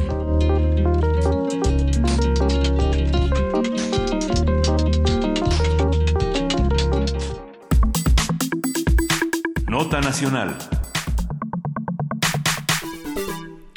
Luego del sismo del 19 de septiembre, el flujo de información sobre el número de fallecidos resultó impreciso ante los datos contradictorios o cifras incompletas que ofrecían las distintas instituciones. Por ello, el portal Animal Político creó el mapa contra el olvido, con base en informes oficiales, reportes de funcionarios y, y herramientas hechas por los mismos ciudadanos. El objetivo es identificar a los responsables de estas muertes en caso de negligencia en la edificación de los inmuebles, así como cotejar información oficial. El sitio se ayuda de los rescatistas, los lectores de Animal Político, para dar el siguiente paso, ponerle nombre y apellido a todas las personas que murieron ese día. Debemos hacer un análisis de los datos con los que se cuenta, de los que se carece, qué pasó después de este terremoto. Y para ello vamos a hablar con Tania Montalvo, editora general de Animal Político. Tania, muy buenos días, ¿cómo estás? Hola, ¿qué tal? Buenos días. De entrada, Tania, queremos agradecerte por esta, esta cobertura y por todos estos artículos tan interesantes que nos han compartido en las últimas semanas. Gracias por ese esfuerzo eh, fundamental que ha realizado Animal Político. Cuéntanos, por favor, eh, ¿qué cuentas se hacen después del terremoto? ¿En qué vamos? Pues mira, como bien comentaba nosotros en Animal Político, pues parte de nuestra cobertura nos empezamos a dar cuenta que pues faltaba información sobre qué había pasado con las víctimas. Así es. qué había pasado con cada una de las víctimas en la Ciudad de México y en los otros estados que, que resultaron afectados, Puebla, Morelos, y en dónde estaban estas víctimas, en dónde es que fallecieron. Había distintos datos, datos de alguna forma a veces contradictorios o simplemente que, que no nos cuadraban las cifras. En el mapa contra el olvido, la primera edición que publicamos, por ejemplo, no alcanzábamos a ubicar a las 228 víctimas en la Ciudad de México porque simplemente había víctimas que no sabíamos en dónde estaban, en dónde habían fallecido. Había datos contradictorios Así este, es. delegaciones que nos decían que tenían un número de muertos y pues los registros decían que eran eh, pues números distintos, los rescatistas eh, confirmaban otros datos, etcétera. Así es como empieza el mapa contra el olvido y la última la última edición que publicamos de este mapa que ahorita pues es el que ustedes pueden ver en línea animalpolitico.com y que pueden descargar la base de datos pues ubica a cada una de estas 228 víctimas de la Ciudad de México en el punto exacto que según autoridades eh, es el lugar en donde fallecieron en el, el día del sismo con, con esta información, después de cotejar distintos datos, como mencionaban, pues de brigadistas, de iniciativas ciudadanas que se dieron a la tarea de recolectar datos de, pues, en dónde habían sido los colapsos, este, en dónde había personas heridas, reportadas como desaparecidas o, o que habían fallecido, pues nosotros llegamos a este reporte oficial también con la Procuraduría General de Justicia de la Ciudad de México que nos dio su información. Hicimos distintos cruces y así es como ubicamos a, eh, el lugar exacto donde falleció cada una de estas 228 víctimas. Como les decía, así es como pues ubicamos de entrada 11 puntos, 11 puntos distintos de donde no sabíamos que, que había muerto gente. Está el caso, pues el primero que reportamos, el caso del Palacio de Hierro sucursal Durango, en donde fallecen dos personas y que no sabíamos que, que, pues ahí había personas muertas. Palacio de Hierro pues no hace un, un reporte oficial de esta información. Ocurre lo mismo, por ejemplo, con, con Walmart en Avenida Coxpa, en donde también fallecen tres personas y donde incluso en algún momento hay información también bastante confusa porque Walmart en un principio, por ejemplo, incluso reconoce eh, después de que nosotros los buscamos para este mapa contra el olvido que murieron cuatro y la procuraduría dijo que eran tres. Ya después de pues de diferentes cruces resulta que Walmart da mala información ni siquiera estaba como completamente enterado de que en su tienda habían fallecido tres personas y que había una persona herida eh, ocurre lo mismo en Galerías Cuapa, eh, en Liverpool, en donde fallecen otras dos personas, pero existen otros puntos en la ciudad donde no teníamos ni la menor idea de que había habido este bardas caídas, por ejemplo, postes caídos que le costaron la vida a, la gente. Este es el caso de Avenida Tláhuac, eh, 1773, por ejemplo, o de algunos poblados en, en, en Coyoacán, en donde incluso la Procuraduría de la Ciudad de México está investigando homicidio culposo, pues detallando para ver si hay, pues, qué, qué ocurrió en esos lugares, si hay irregularidades que pues finalmente costaron la vida a las personas durante el sismo. Pero pues toda esta información no hubiera sido posible si no nos hubiéramos dado a la tarea de hacer el mapa contra el olvido y a recolectar estos datos tanto de iniciativas ciudadanas como de fuentes oficiales y pues en el que seguimos trabajando. Todavía hace falta ver pues quiénes son estas víctimas eh, y pues determinar en qué casos específicos es en donde pues desgraciadamente fallecen por una cuestión de pues de omisión o incluso corrupción de parte de las autoridades. Sí, es fascinante porque justamente en el edificio de Álvaro Obregón había una, estuvo una mujer, la mamá, de, la mamá de, un, de un hombre que no recuerdo desgraciadamente, pero ella estaba segura que su hijo estaba ahí porque fue a entregar un paquete.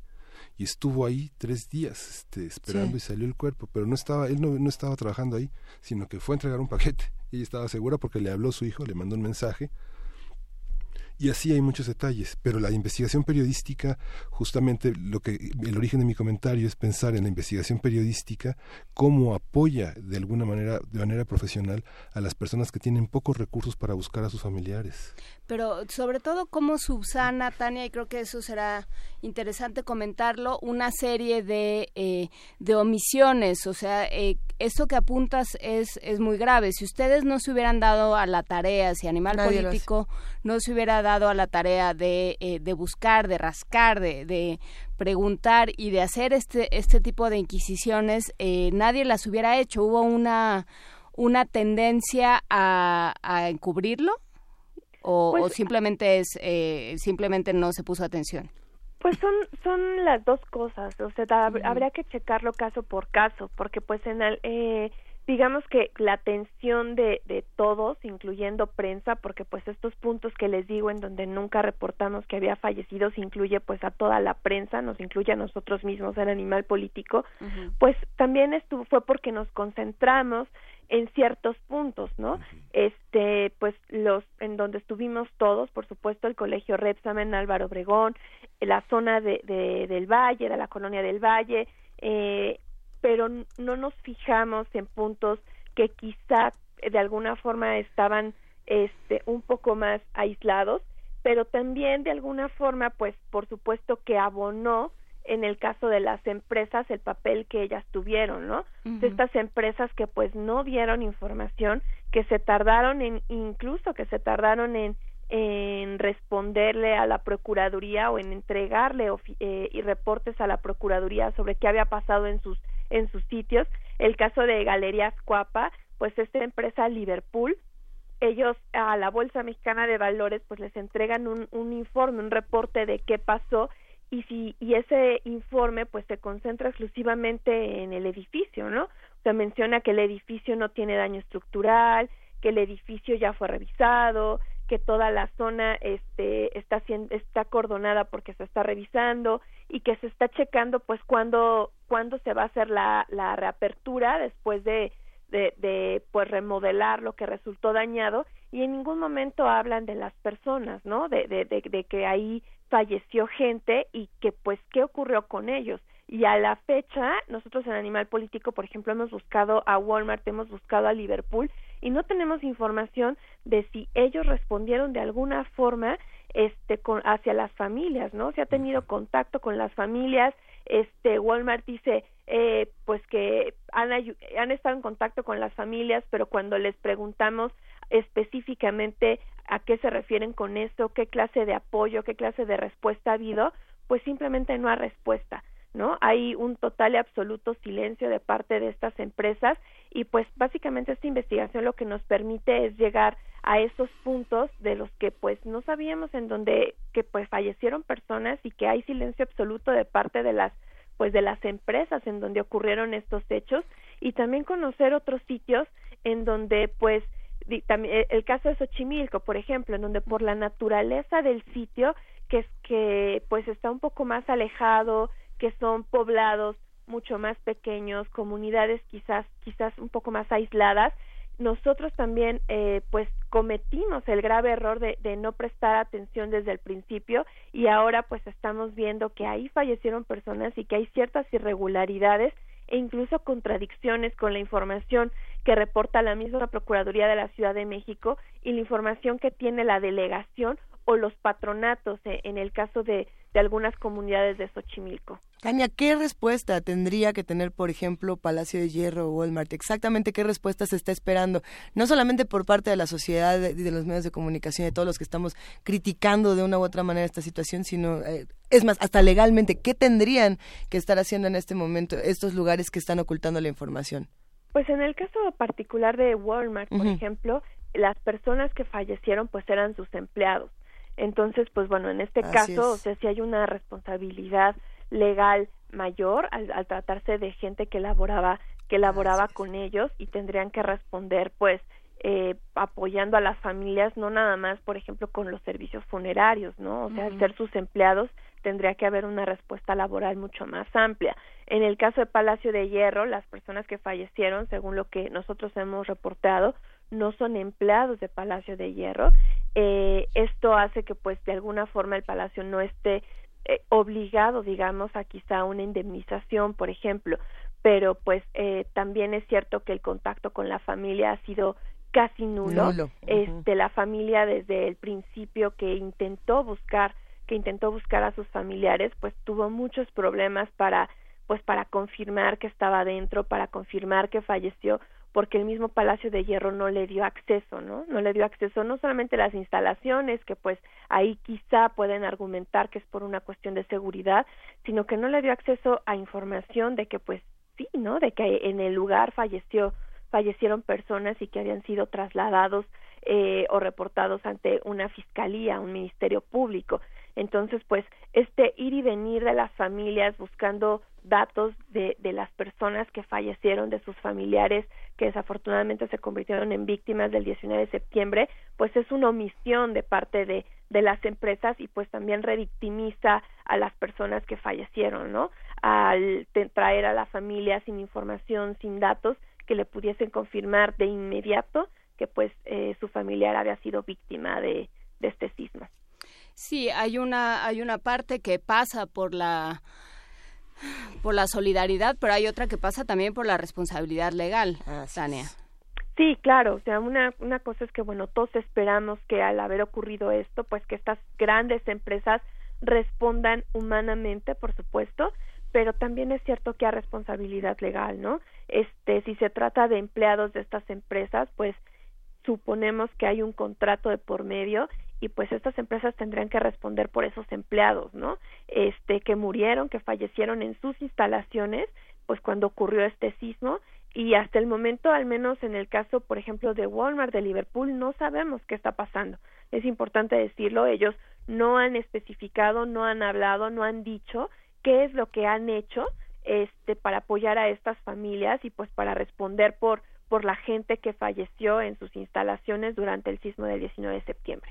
Tania, y para cerrar esta conversación me interesaría que habláramos eh, un poco más a fondo de este mapa contra el olvido. ¿Cómo está concebido? ¿Qué incluye? ¿Y de qué maneras puede crecer? Porque nos preguntan en redes, eh, yo siniestra o y siniestra nos pregunta... Eh, eh, que si el registro, que si en este mapa también está el registro de los inmuebles dañados para que no se vuelvan a ocupar no, ahorita en este momento el mapa contra el olvido solamente tiene datos de víctimas. Este incluye el punto exacto en donde falleció, donde falleció cada cada una de estas víctimas, lo que incluye, por ejemplo, algunos inmuebles colapsados u otros inmuebles que quizá no colapsaron, pero que dejaron víctimas víctimas en, durante el sismo. Eh, incluye, por ejemplo, si se trató de un hombre o de una mujer si el cuerpo, o de un niño, incluso un niño, una niña, si es un hombre, si es una mujer eh, adulta. Eh, también, por ejemplo, incluye si el cuerpo se llevó al Instituto de Ciencias Forenses de la ciudad o si se trasladó a alguna de las fiscalías, un ministerio público, y estamos trabajando pues para tener más datos sobre cada una de estas víctimas, ¿no?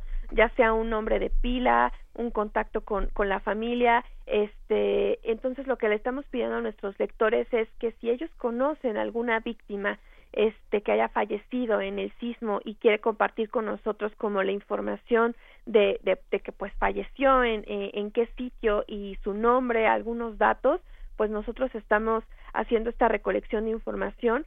Eh, la idea siempre es pues respetar los datos de cada una de estas víctimas, entonces lo estamos haciendo siempre contactando a las a, las familias de, de, estas personas que fallecieron y por supuesto tendremos su autorización en caso de que, querramos publicar un mapa mucho más amplio con, con estos datos.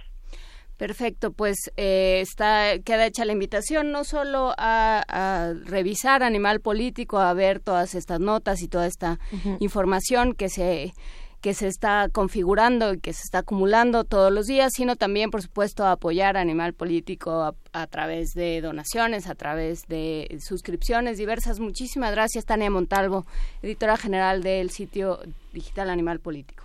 Muchas gracias a ustedes, muy buenos días. Un gran abrazo. Aquí sigo. Hola Luisa Iglesias. ¿Qué es que, No, bueno, ¿Qué vamos a hacer esta tarde, Luisa Sin duda un tema como este, cuando hablamos con nuestros amigos de, Animal Político y en particular con Tania Montalvo, pues uno se queda con, con muchas emociones y sí sería eh, pertinente y sería quizá necesario para nosotros a lo mejor escuchar un poco alguna melodía que nos ofrezca Dulce, Dulce Wet de la discoteca de Radio UNAM. Escuchemos la número dos, si te parece bien, Miguel sí, vamos a escuchar esta, esta interpretación de Lotte Lenia y Luis ah. Armstrong con su banda de jazz All Stars de Mac the Knife. Como dice Jaime, eh, una forma de Pedro Navajas. Es. Look, there goes Mac the Knife.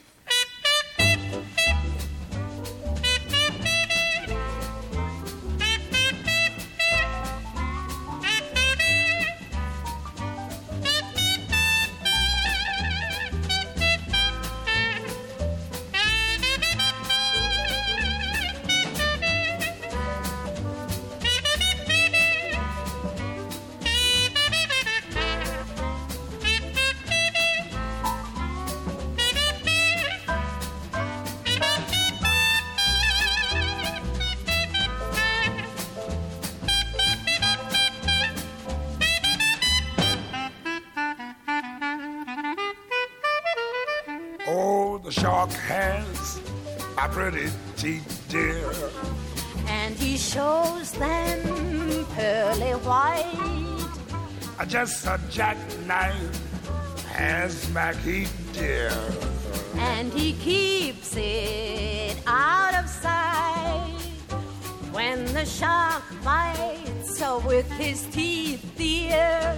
Scarlet billows start to spread fancy gloves, though. Where's McKeith, dear? So there's not a trace of red. Oh, on the sidewalk, Sunday morning, lies a body who's in. Yes. Someone sneaking around the corner. Is that someone Mac the Knife? Yeah, from a tugboat by the river, Baba. A cement bag drooping down. Mm, the cement's just for the weight, dear. Bet you Mac he's back in town. The Louis Miller disappeared, dear, after drawing out his cash. And McKeith spends like a sailor. Did our boy do something rash? Look here, Suki Tawdry. Jenny Diver I said Lottie Lenya. saw with Lucy Brown. Oh, the line falls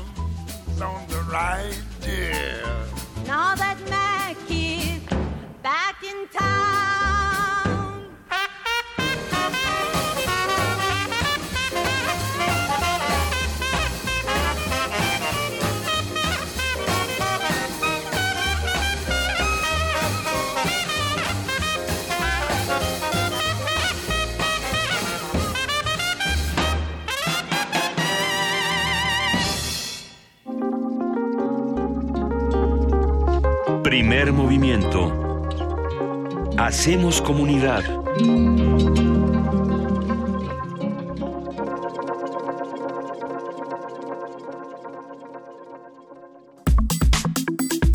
Nota Internacional. Con el 31.7%, el conservador Sebastian Kurz es el ganador de las elecciones realizadas el domingo en Austria.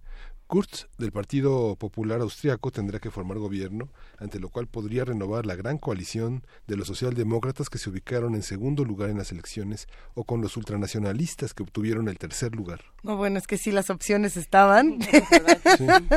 el político austríaco de 31 años apodado, que, que ha sido apodado como el niño prodigio y mesías, eh, tenía, este, tenía una campaña muy interesante que ahorita lo vamos a platicar, eh, lo vamos a desmenuzar. Su discurso electoral se ha centrado en el tema de control de la inmigración y la reducción de las prestaciones sociales extranjeros, sin duda. De convertirse en canciller en Austria, Sebastian Kurz será el jefe de Estado más joven del mundo. Y bueno, pues a partir de los resultados electorales vamos a hablar sobre el proceso, los actores, el clima social y político, la forma en la que se inserta en el contexto europeo. ¿Qué va a pasar con la Unión Europea? ¿Tiene algo que ver? ¿No tiene nada que ver? ¿Cómo, cómo un sujeto como este puede cambiar las cosas? Pues todo esto nos lo va a contar Arturo Magaña, él es internacionalista, director de investigación del Centro de Estudios Internacionales Gilberto Bosques del Senado de la República. Muy buenos días, Arturo, ¿cómo estás? ¿Qué tal? Muy buenos días, ¿cómo están? Un saludo allá a todos en el estudio. A ver, cuéntanos un poco de qué pasó en Austria y, y, y qué, y qué significa para el resto del mundo. Pues eh, efectivamente, lo, lo que está sucediendo es un poco un cambio de, de reglas en la cultura política austríaca. Venimos de un proceso electoral para la presidencia de ese país en diciembre pasado, donde la socialdemocracia o los liberales, digamos de izquierda, ganaron por un amplio margen a la ultraderecha.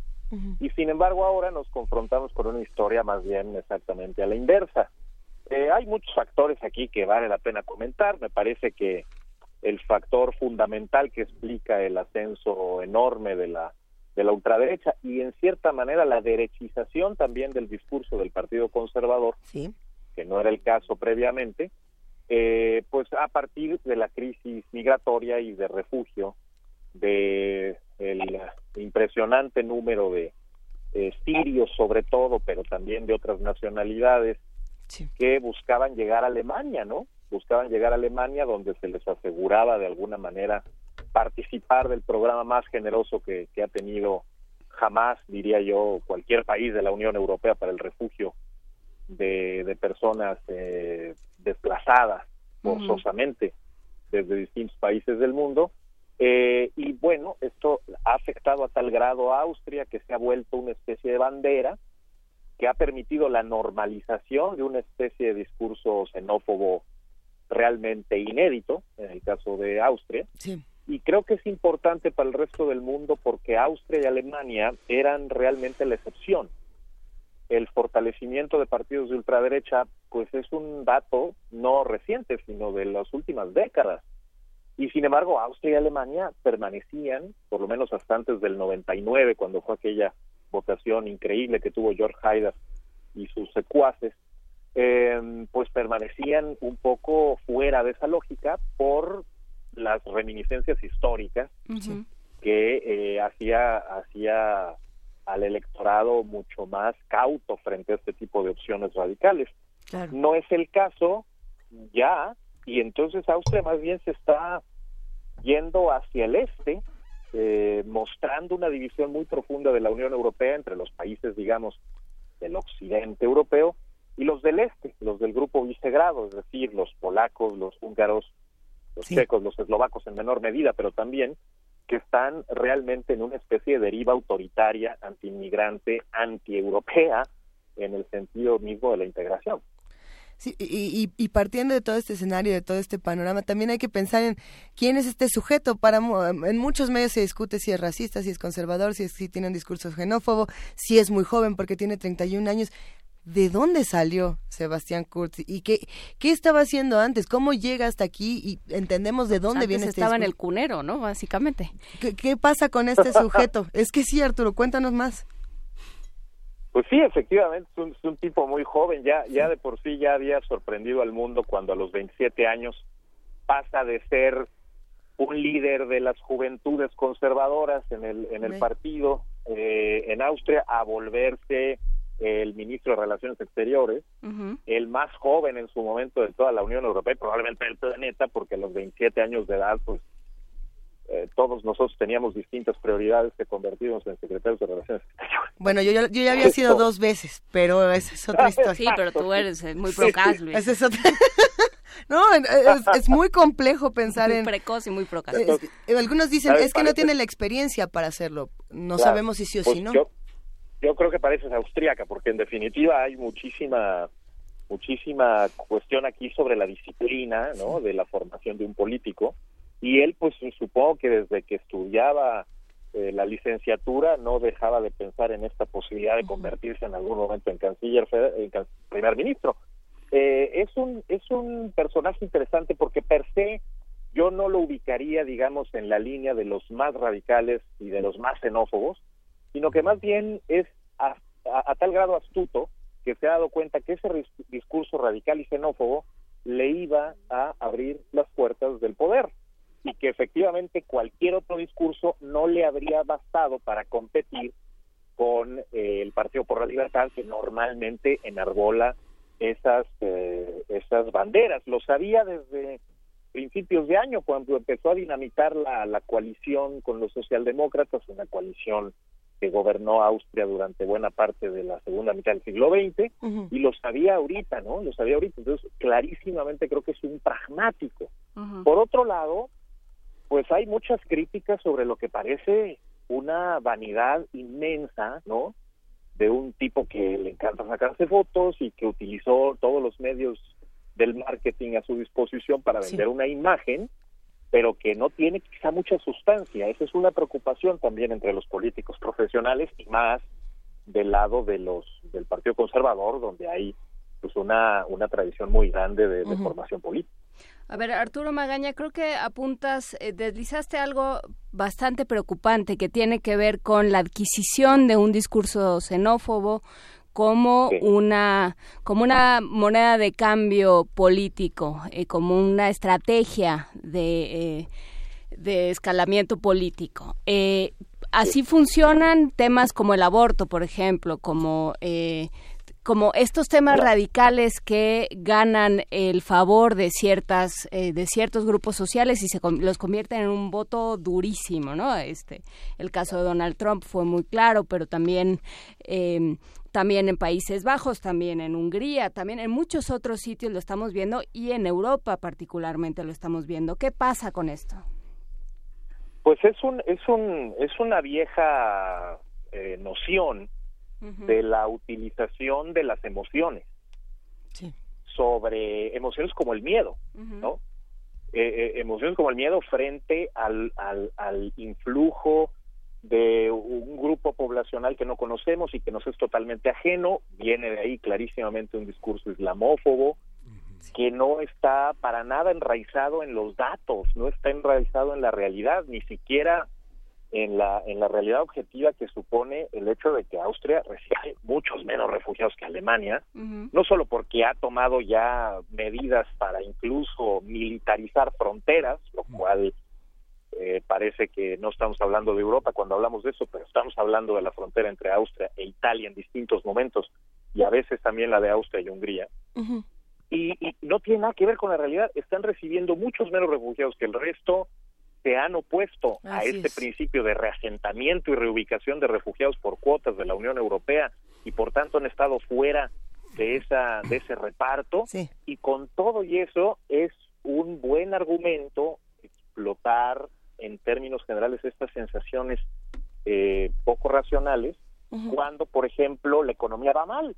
Bueno pues es perfectamente posible armar un discurso político que culpabilice y responsabilice a los inmigrantes y especialmente si son islámicos porque no tienen digamos según ellos eh, grados de asimilación a la sociedad que eh, hablar de los problemas de una gestión pública deficiente de la que el gobierno este entrante en Austria es también parte porque pues son los miembros de la coalición.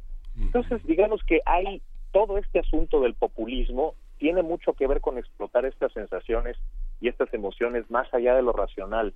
Eh, si, si, si la gente pues, se pusiera a hacer el fact-checking de cada cosa que dice Kurz, o de cada cosa que dice Strache, o de cada cosa que dice el resto, pues notarían que la vasta mayoría están basadas en, en, en- en Ujú. Es muy interesante este comentario, Arturo, porque fíjate que yo, yo he notado en la literatura austriaca de los últimos años, Eric Hackel, Peter Turini, Elfriede Jelinek, este, todo este Claro. Peter Hand que, o sea, han anunciado esto, digamos, está presente en la literatura porque gran parte de las pandi- pandillas de jóvenes austriacos se van a Ámsterdam. Se van a, a Praga, se van a... Estos a- a- revoltosos, No, estos chavos. A promover, a promover las ideas nazistas, ¿no? A promover un discurso xenófobo, porque hay una previsión en las escuelas austriacas, en los bares, en los lugares, de, de, de- de abolir este mundo que todavía está en la vida cotidiana de Viena, por ejemplo, de Salzburgo, este, de, estos, de estas ciudades, de, de evitar que proliferen esta, esta experiencia que fue tan aterradora, y sobre todo porque, bueno, Hitler nació en, en Austria, ¿no? Entonces, Claro. ese pasado está presente todo el tiempo en gente que tuvo que emigrar, que regresó escalonadamente en los años 60, 70 y 80 y que ahora son los viejos austriacos que no son de izquierda, pero que sí abarrotan lecturas, conciertos con una posición demócrata que, que no quiere que vuelva a esto y que los jóvenes sí lo tienen, ¿no? No, tienes mucha razón. Este, yo incluso agregaría el cine de Ulrich Fiedel, que explora muy bien muchos de estos fenómenos. Sí, sí, Eh, pero, sí. Pero también yo te diría que eh, incluso aquí el problema está en cierta disonancia cognitiva del electorado austriaco. Eh, tuvo que venir un spot con una señora de ochenta y tantos años en la elección de diciembre para recordarle al electorado joven que no tiene ni idea de el Anschluss o de ningún fenómeno histórico y político previo, digamos, a la caída del muro, Sí. Por decir algo, porque en una de esas eh, ya ni siquiera es la caída del muro, sino el 11 de septiembre o poco más, tuvo que venir una viejita un spot eh, que, que movió, desde luego, el grupo de apoyo de Alexander Van der Bellen para que eh, la viejita dijera, cuidado, porque así empiezan los autoritarismos, los fascismos y la deriva totalitaria que nos puso de rodillas, ¿no? Y que, y que, y que aniquiló 6 millones de personas y que nos humilló por décadas como país para cambiar esas preferencias electorales en diciembre que iban a favorecer a Norbert Hofer este y, y más bien hacer que ganara Van der Bellen.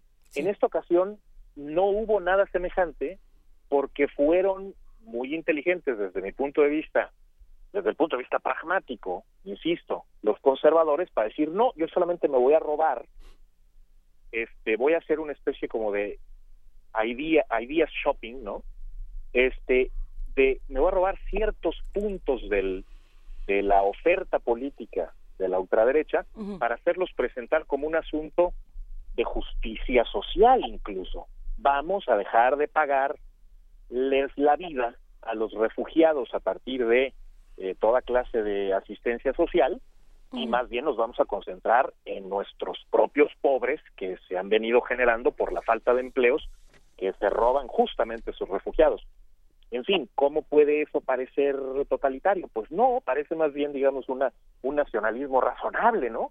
Si vamos a bajar impuestos, digamos, es toda una especie de oferta política que parece o que no parece de ultraderecha, pero cuyas implicaciones terminan siendo de ultraderecha. No sé si, no sé si logro transmitir la idea fundamental, es un poco complicado, pero el tema es que nadie identificó que ese ideario fuera de ultraderecha. Tan no fue así que se movilizó buena parte del, del, electorado conservador y socialdemócrata que perdió votos a favor de, este, de, de Kurz. Pero a ver, eh, yo me quedo pensando, en este mismo panorama vamos a, tratar de moverlo a Latinoamérica. De, de ser posible, Arturo. Imagínate que están, y, no es un chiste, ¿no? Pero vamos a ponerlo como si lo fuera, están eh, Macri, Jimmy Morales, eh, Temer, y Enrique Peña Nieto, escuchando el Danubio Azul de Strauss, para que sea como una relación austriaca con, con su Martini, diciendo, ay, es que la derechización de Europa es, es terrible, ¿ustedes qué piensan, señores presidentes de Latinoamérica? Y lo que vemos es que el modelo es el mismo, Jimmy Morales es la misma cosa y se toma los mismos selfies que, que Sebastián Kurz, y lo mismo pasa con Macri, lo mismo pasa con Temer, lo mismo pasa con Enrique Peña Nieto. Es esta derechización en, en otra parte del mundo que no tiene la misma misma crisis migratoria. Eh, eh, entonces, ¿qué pasa con eso? Eh, ¿Es específicamente en Europa es por la crisis migratoria y en Latinoamérica es por otro tipo de factores o hay algo más además de todas estas cosas que ocurren? Bueno, pues mira, lo que pasa es que estamos tratando de meter en un mismo saco muchas expresiones políticas radicales o muchas expresiones políticas populistas quizá ni siquiera todas son de ultraderecha y a lo mejor en el caso de Austria sí estamos en presencia de eso. Pero por ejemplo, te voy a dar un ejemplo antes de ir a Latinoamérica o donde tú quieras. El tema del grupo Visegrado es interesantísimo. Son estos cuatro países con gobiernos de muy distinto signo político. Están las derechas con Víctor Orbán eh, y los polacos y están las izquierdas con los los checos y los eslovacos. Son de izquierda, ¿eh? Y de todos modos, los cuatro tienen un montón de afinidades populistas, extremistas, nativistas, que tienen que ver con, digamos, un, primero, en su situación, un escepticismo tremendo sobre la Unión Europea y la integración, y una posición completamente contraria a formular nuevas propuestas, digamos, eh, a nivel supranacional, eh, y, al mismo tiempo esta cosa nativista de que la nación va primero, nuestros valores originales por enfrente, nuestra historia por encima del cosmopolitanismo, ¿no? Es, es, eso les, les unifica, independientemente de que uno sea de derecha y de izquierda. Me parece que eso es lo que está pasando en todas partes en el mundo. Eh, es el caso, digamos, de esta asociación perversa que a veces se hace entre muchos de estos líderes y Donald Trump, pero pues que tiene mucho sentido, o la que o la que podría vincularnos con otros eh, otros movimientos populistas más hacia la izquierda, como en Italia, por ejemplo, el movimiento de la Cinco, de la Cinco Stelle, que si bien tiene estas reivindicaciones, pues se declara como progresista y liberal. Sí. Entonces, más bien, la, la cosa es como tratar de aguzar el ingenio y encontrar que hay muchos eh, discursos que soterradamente guardan eh, planteamientos nacionalistas, autárquicos, nativistas, populistas y xenófobos. Ya nos estás poniendo nerviosos aquí. No, bueno, pues porque al final hay mucha, hay mucho de esto en, en el pragmatismo de lo que hablaba al principio, cómo ocultas unas intenciones o una, una intención de conectar con un público que quiere formular algo xenófobo, pero que no se atreve y que cree que no es pertinente y que no es políticamente viable, que no se ve bien eso. Entonces, bueno, pues le das una alternativa y, lo presentas de otra manera, para que no tengan pena por ser xenófobos, para que no tengan pena por ser ultras, ¿no? Esa es la normalización de un discurso extremista, a final de cuentas. Y, yo creo que volviendo al tema de Austria, pues es el caso más dramático, porque en Austria El tema era, como en Países Bajos, que por décadas tenían un consenso por la moderación política, por censurar las expresiones radicales. ¿Por qué? Porque las expresiones radicales no resuelven problemas, generan otros. Sí. Y la doble moral con la migración, porque finalmente digamos que los, em, los, muchos de los obreros, muchos de los empleados, pues no pasaban pidiendo trabajo por Austria, sino que se trajeron de Rumanía, de la parte que sudete que hablan alemán también, de la parte checa con el tratado, digo, la, la prostitución en, en, en Viena, es, eh, en Austria, en Minsk, en Salzburgo, en todas esas ciudades, son de jóvenes checas este, que son transportadas en grupos de manera con visas de turistas, pero que trabajan en grupos este, regenteadas y amenazadas eh, con un futuro prometedor que algún día van a poder volar a Nueva York con sus ahorros. Este, irse son, son, víctimas de Oye, hay un hay un ejemplo, hay un ejemplo completamente fuera de todas estas delimitaciones geográficas, Duterte en Filipinas. Por supuesto. Hizo hizo pasar su, su, su su digamos su oferta política como otra cosa muy diferente y hoy vemos clarísimamente de qué de qué signo y con qué ideario está casado, ¿no? Eh, me gustaría que, eh, Arturo Magaña, que nos detuviéramos los dos minutos que nos quedan en qué pasa con, qué sabemos de los electores entonces, eh, con qué... ¿Quiénes votaron? ¿Quiénes están votando? ¿Quiénes están decidiendo? ¿Y qué clima político está, está privando en el mundo? Bueno, pues en, efecto creo que en Austria se confirma lo que se lo que se había venido viendo en otras elecciones europeas y del mundo entero. Las eh, partes menos favorecidas por la globalización, menos cosmopolitas, menos prósperas y más cercanas, en este caso, a los eh, a la, la llegada de refugiados e inmigrantes, pues son las que se movilizan muchísimo más a favor de estas de estos populismos que el resto del país. Eh, eh, geográficamente yo creo que se puede ver muy bien así. En el caso de Austria, habíamos visto que en la elección de diciembre pasado, la gente mayor se había movilizado en contra, mientras los jóvenes estaban bastante divididos. Y esta tendencia permanece, me parece que porque justamente, como lo decíamos hace rato, los jóvenes no tienen gran referencia sobre las implicaciones políticas de un discurso de esta naturaleza, ¿no? Eh, pero, pero yo creo que esta dinámica podría cambiar, porque en definitiva eh, hay que recordar que estos países son, en el caso de Austria en específico, son, son países que tienen que formar un gobierno de coalición.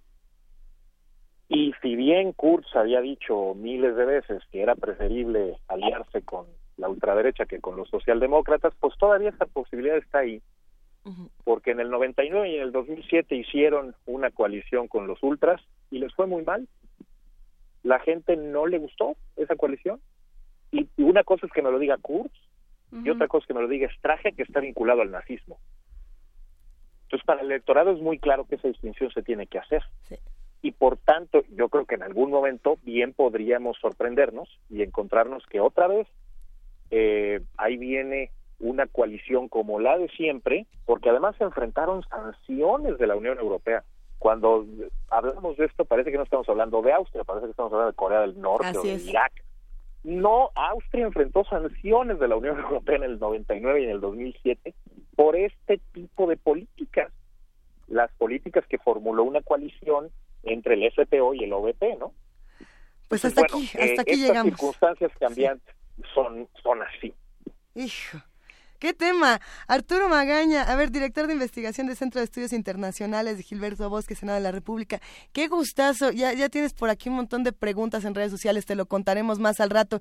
Va un inmenso abrazo para ti, mil gracias. Otro para ustedes de vuelta, un gran placer y estaré atento a próximas invitaciones. Definitivamente hablamos pronto. gracias. Hasta luego. Primer movimiento. Hacemos comunidad.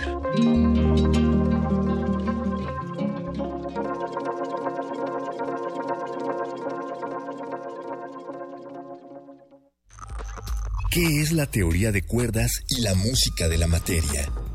¿Conoces la física de los superhéroes? ¿Qué tal Asistir a un concierto donde se musicaliza en sistema multicanal. ¿Qué son los colisionadores de partículas y esto qué tiene que ver con el arte? El ALEF, Festival de Arte y Ciencia. Del 15 al 22 de octubre en el Centro Cultural Universitario de la UNAM. Más información en www.cultura.unam.mx diagonal el ALEF. Invita Cultura UNAM. Ante la situación de emergencia, no hagas caso a rumores. Infórmate mediante fuentes oficiales. Los sismos no se pueden predecir ni con los desarrollos científicos más actuales. Ante un rumor, conserva la calma y analiza quién emite esa información antes de compartirla. Utiliza responsablemente las redes sociales. Recuerda, la desinformación, lejos de ayudar, puede crear caos y confundir. Prevenir es vivir. Toma tu mochila de viaje y tu radio. Aquí está tu boleto a la expedición por la música del mundo. Mundofonías. Un recorrido por los ritmos de todo el planeta con la guía de Juan Antonio Vázquez y Araceli Zigane. Sábado 6 de la tarde por el 96.1 de FM. Radio UNAM. Experiencia sonora. Primer movimiento. Podcast y transmisión en directo en www.radio.unam.mx.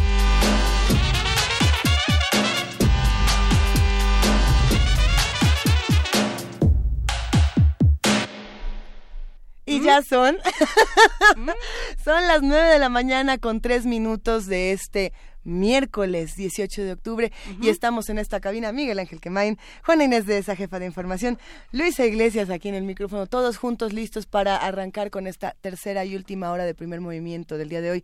Querido Miguel Ángel, ¿cómo viste toda la conversación que acabamos de tener antes de la pausa? Pues muy fuerte, porque finalmente este sí hay una derechización, como preguntaba Juan Inés, ¿quién es el electorado? ¿Quiénes son esta, este gran electorado joven que como compara, por ejemplo, eh, algunos periódicos europeos, eh, sigue el mismo ejemplo de Macron, de generar una corriente bajo esquemas que son tramposos, en el sentido en el que hay muchas reivindicaciones en que los jóvenes en Austria...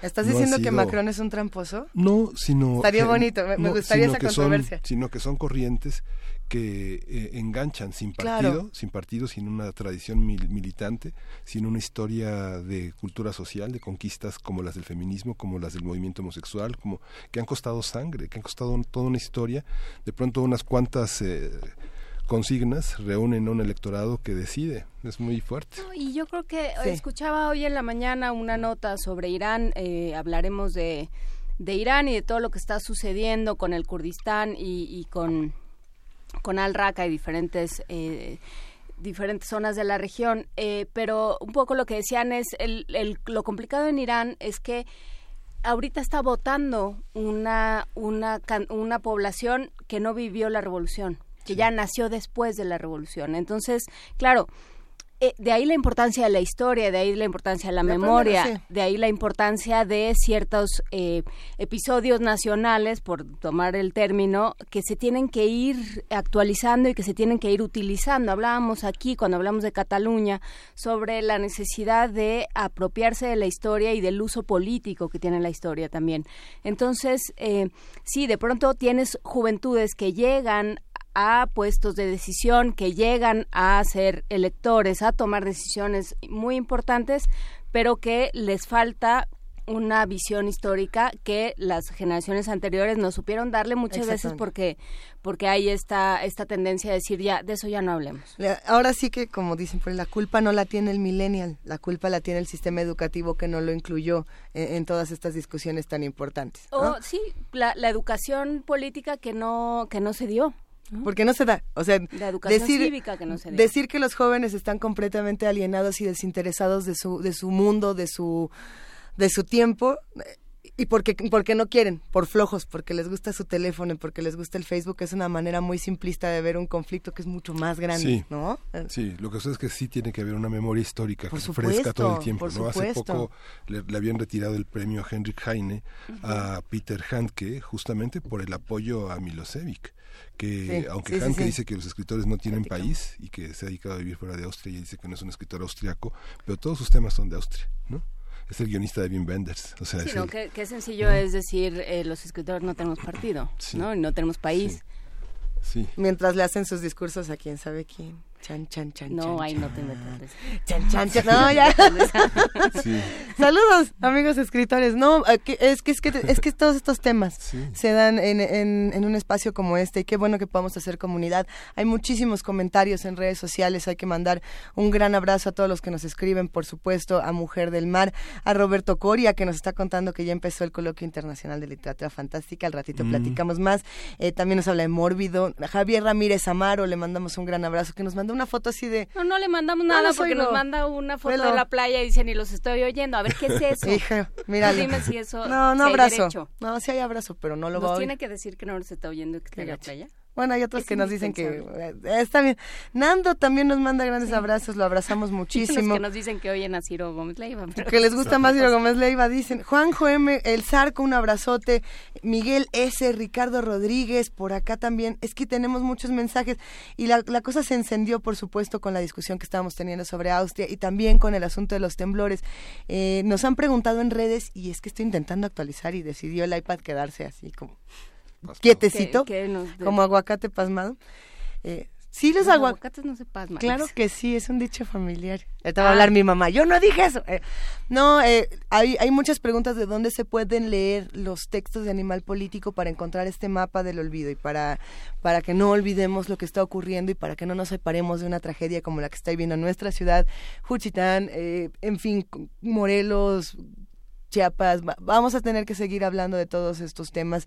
Eh, también nos escribieron si sabíamos más asuntos de Puebla, nos preguntaban si sabíamos qué había pasado no solamente con el asunto de los temblores, sino con el asunto de la alerta de género y de los feminicidios. Hay muchos temas y vamos a intentar resolverlos entre todos, pero para respirar, para hacer una pausa en el camino, para quitarnos el estrés, ¿qué les parece si nos vamos a poesía necesaria? Primer movimiento.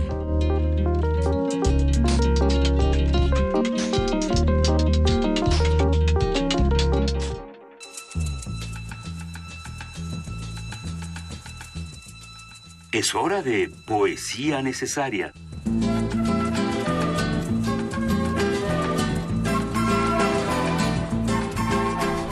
Juana Inés de esa es tu momento de poesía necesaria. Pues es el mío, pero no tanto, ¿eh? Yo voy que... No se vale echarle la culpa al de, al de lado. No se vale echarle la culpa a la encaminadora de almas de Luis Iglesias. que eh, el día de hoy de- este me propusiste que hiciéramos un experimento con una canción de The Editors que se llama Sugar y que básicamente lo que dice es no quiero que te vayas porque me quiero ir yo primero. ¿no? Porque, porque es tan bonito el desamor y es tan bonito esas canciones y ese eh, género que, que mi abuela resumía como te fuiste, me dejaste y te llevaste la llave de mi casa. Bueno, pues así más o menos, así más o menos es la canción y así más o menos este este poema de Carolina Coronado. Si uno busca en internet, les tengo noticias, si uno busca en internet poemas de desamor salen, pero Ay, mi, mi favorito es el de Ernesto Cardenal, pero ese es para otro día. El de al Mm. perderte yo... Es No. así como, pues a ti nadie te va a querer como yo te quiero a ti, pero yo sí voy a querer a los demás O sea, mejor. la media vuelta. Adiós. Básicamente la media vuelta es lo que me estás contando, pero contado por Ernesto O Cardenal. sea, bien dicho, está bonito. Este, oye, la media vuelta tiene su chiste. Pero no, bueno, eh, hay también eh, Borges, eh, Ya no es mágico el mundo, Te han dejado, eh, El abandonado también. Pero, pero bueno, está de Carolina Coronado, una poeta española del siglo XIX, eh, Nada resta de ti. Nada resta de ti, te hundió el abismo, te tragaron los monstruos de los mares. No quedan en los fúnebres lugares ni los huesos siquiera de ti mismo. Fácil de comprender, amante Alberto, es que perdieras en el mar la vida, mas no comprende el alma dolorida como yo, vi como yo vivo cuando tú ya has muerto. Darnos la vida a mí y a ti la muerte, darnos a ti la paz y a mí la guerra, dejarte a ti en el mar y a mí en la tierra, es la maldad más grande de la suerte.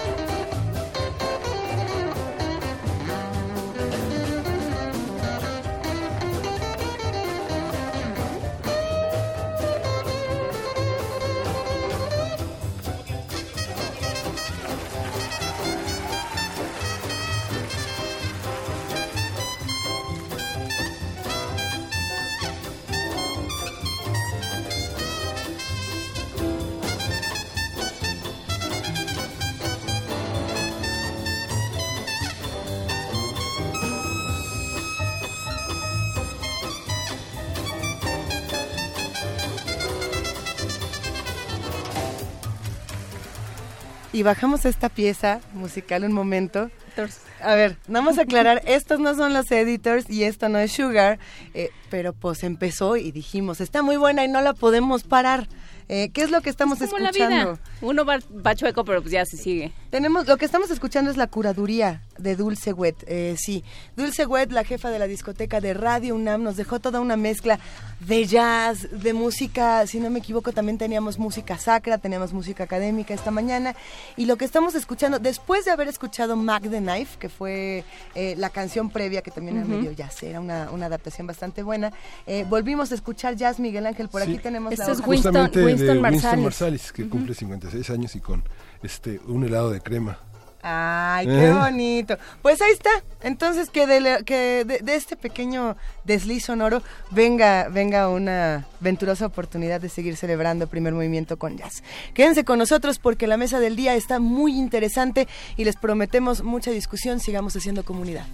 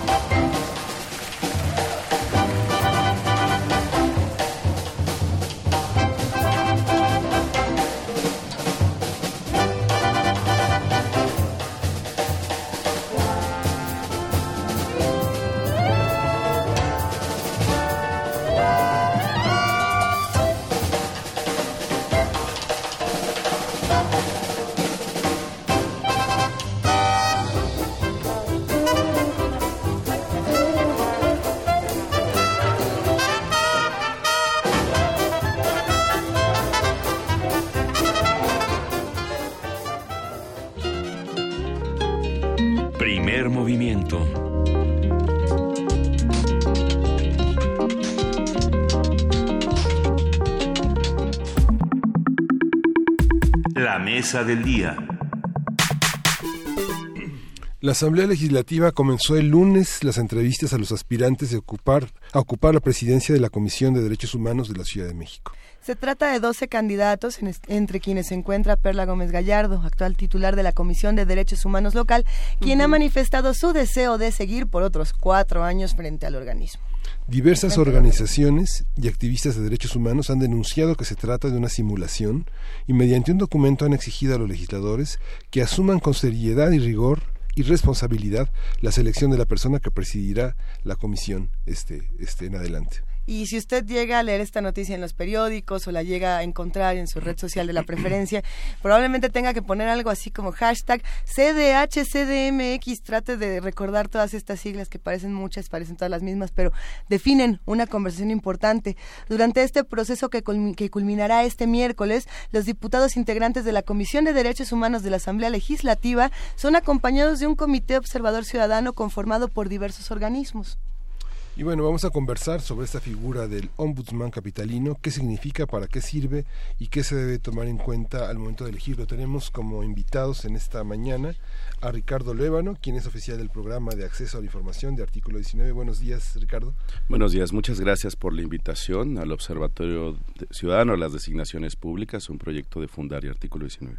Y Daniel Zarate Estrada, quien es integrante de Efecto Útil. Buenos días, muchas gracias por la invitación. Muchas gracias a ustedes por estar. A ver, ¿qué, qué hace el ombudsman capitalino, eh, Ricardo Luébano? ¿Por qué nos importa? A ver, eh, vamos a pensar eh, que la Comisión de Derechos Humanos es, primero que nada, un espacio autónomo y trascendental para la ciudad. Eh, es el organismo encargado de la protección, la promoción, la garantía de los derechos humanos que ampara el orden jurídico. ¿no?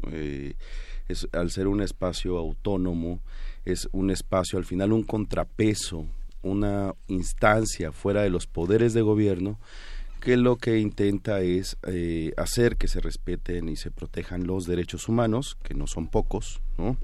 Y bueno, además tiene visi- visitadurías especializadas y tiene atribuciones y obligaciones como promover el respeto de los derechos humanos, definir los supuestos en los que las violaciones de derechos humanos se consideran graves en esta ciudad e iniciar e investigar de oficio o a petición de parte cualquier hecho o queja conducente respecto al esclarecimiento de presuntas violaciones a los derechos humanos. ¿no? Eso es más o menos el marco en el que se mueve la Comisión de Derechos Humanos que está ahí enfrente de Viveros. Han pasado por ahí un hermoso edificio de piedra, por cierto. Bueno, entonces promover y, y garantizar los derechos humanos no es poca cosa en una ciudad como esta, en un país como este y una ciudad como esta donde impera la impunidad, donde...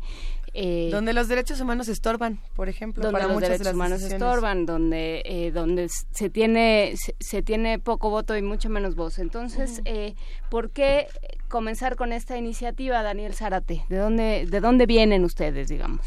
La iniciativa de efecto útil, entiendo. Eh, bueno, somos, somos un grupo de conocidos que se han movido en, en el campo académico o, o del activismo y nos parecía sumamente relevante trabajar el tema del trato selectivo en el trabajo de las comisiones de derechos humanos, en los. OPDHs, organismos públicos de derechos humanos. Esta lógica del trato selectivo para la atención de los casos estaba, estaba y está ampliamente respaldada tanto por, la, por el campo académico como por algunos sectores de sociedad civil y las instituciones. Básicamente quiere decir que al momento de tomar en trámite una queja, en el momento de que se inicie una queja, para que salga una recomendación, que es el ideal, o sea, una vez que se comete un, una violación a derechos humanos, esta debe ser investigada y si se comprueba que, que hubo dicha, dicha violación, tiene que emitirse una recomendación. Es el instrumento por el cual se garantiza el acceso vía los OPDHs al- a las víctimas de sus derechos.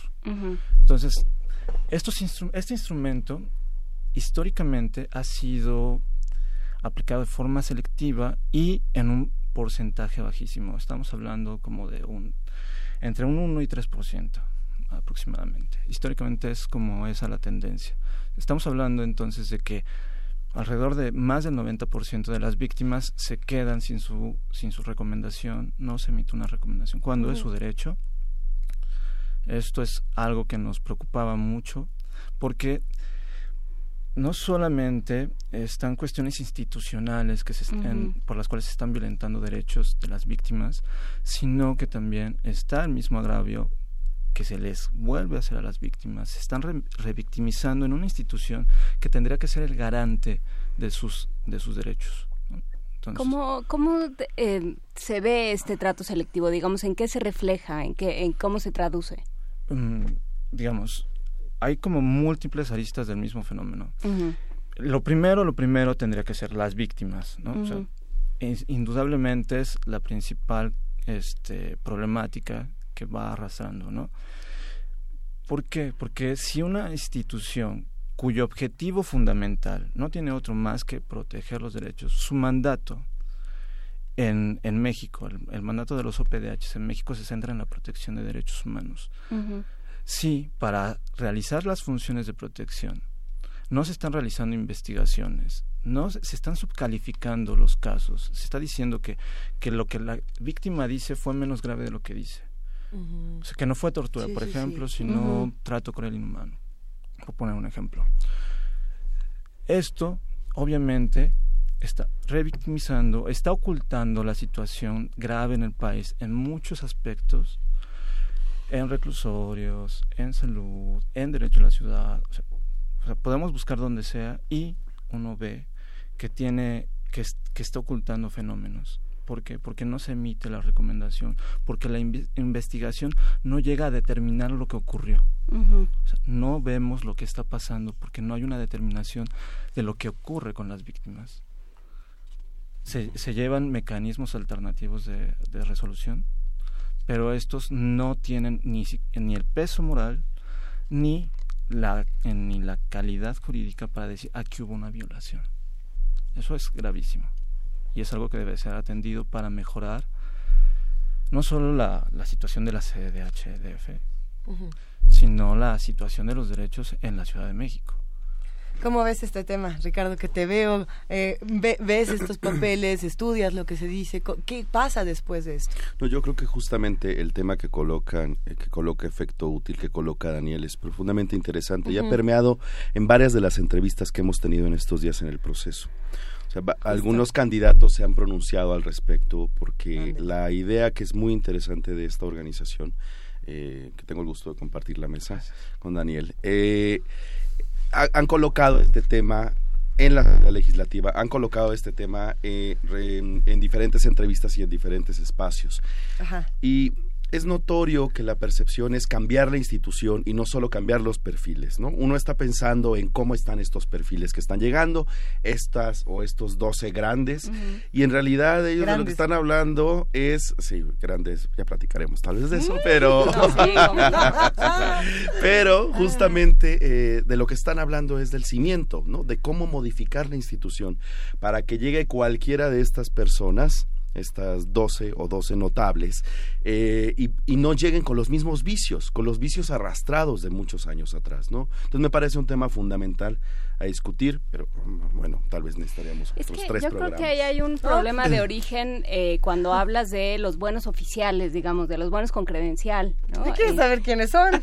No, Me claro que presentan un sí, par. pero, pero ahí hay un vicio de origen. O sea, en el momento en el que hay alguien a quien le tienes que, que, que tiene que responder tanto, no por los contrapesos que tiene, sino por sus, eh, su calidad intrínseca, eh, moral, eh, se vuelve todo mucho más complicado y se vuelve un proceso, eh, pues casi como de entronización muy complicado. Pero bueno, nos vamos a meter en ese problema al ratito. Miguel Sí, no, es que es muy, muy interesante cómo se construyó el origen de la Comisión Nacional de Derechos Humanos del DF y cómo se han construido las de los diferentes estados, que realmente son, son reservorios de, investigación, como ha pasado, como por ejemplo con el Centro de Estudios Sociales y de Opinión Pública de, la, de, la, de la Cámara de Diputados, que empezaron con cinco folders y ahora tienen un acervo bibliotecario muy importante para crear en términos jurídicos nuevas preguntas Eso ha pasado aquí, digamos, ha sido selectivo porque no han tenido el- los, los equipos, la, la transversalidad necesaria en los ministerios públicos en la impartición de justicia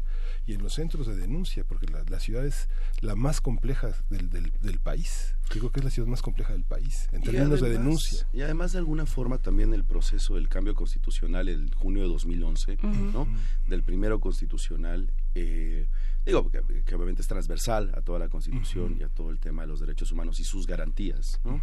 Y esto obviamente empodera de diferentes formas a las comisiones de derechos humanos, ¿no? Incluso en la declaración de violaciones graves a derechos humanos son quienes pueden hacerlo, formularlo y antes lo hacía la Suprema Corte de Justicia, ¿no? Hay cambios considerables. También el marco democrático, la nueva estructura democrática ha colocado a la Suprema Corte de Justicia como un espacio autónomo que no depende necesariamente de los otros dos poderes. Puede tener un pleno politizado, espero no me persigan por eso. Puede tener un pleno politizado y justamente de esto de esto se trata, ¿no? De las designaciones públicas. O sea, al final es ah, al por ejemplo, en el caso de un ministro es propuesta una terna por el presidente y el Senado la vota, ¿no? Decide quién de estos de estos tres personajes es quien se vuelve ministro. Y hace algunos años tuvimos eh, el mal momento de Medina Mora, que ahora es ministro, ¿no? Y todo lo que sucedió, que movió grandes olas, y todo eso tiene que ver justamente con estos procesos de designación que para la gente no son muy claros en general, ¿no? A ver, eh, en ese sentido nos pregunta Cheli en, en redes, ¿quién nombra al titular del organismo de derechos humanos? ¿Es cargo de elección popular? ¿Qué tan autónomo es? ¿Y quiénes son los candidatos? bueno, ¿qué pasa con Perla Gómez Gallardo? Sí, desde Ajá. luego. O sea, porque es parte de esta discusión. Con, con mucho gusto platicaremos sobre ellos. ¿Quién le entra? ¿Quién le entra Este, primero?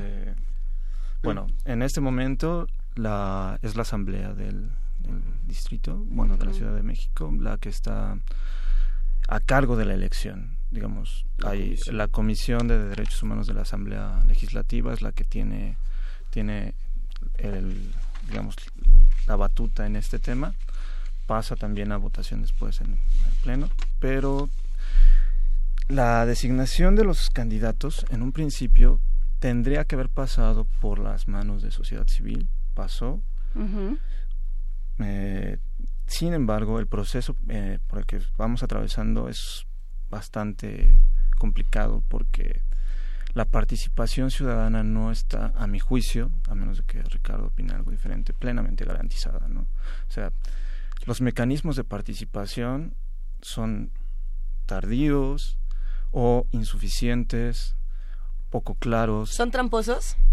Por decirlo de ¿Dónde, a ver, ¿dónde claro. están los estatutos y quién los puede, cómo los podemos consultar?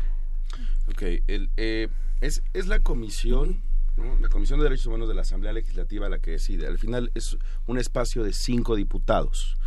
De estos cinco diputados, sí, imagínate la carga, ¿no? Es quien decide, eh, les decía, este hermoso edificio frente a Viveros, ¿no? ¿Quién va a ser la ¿Quién o el titular, ¿no?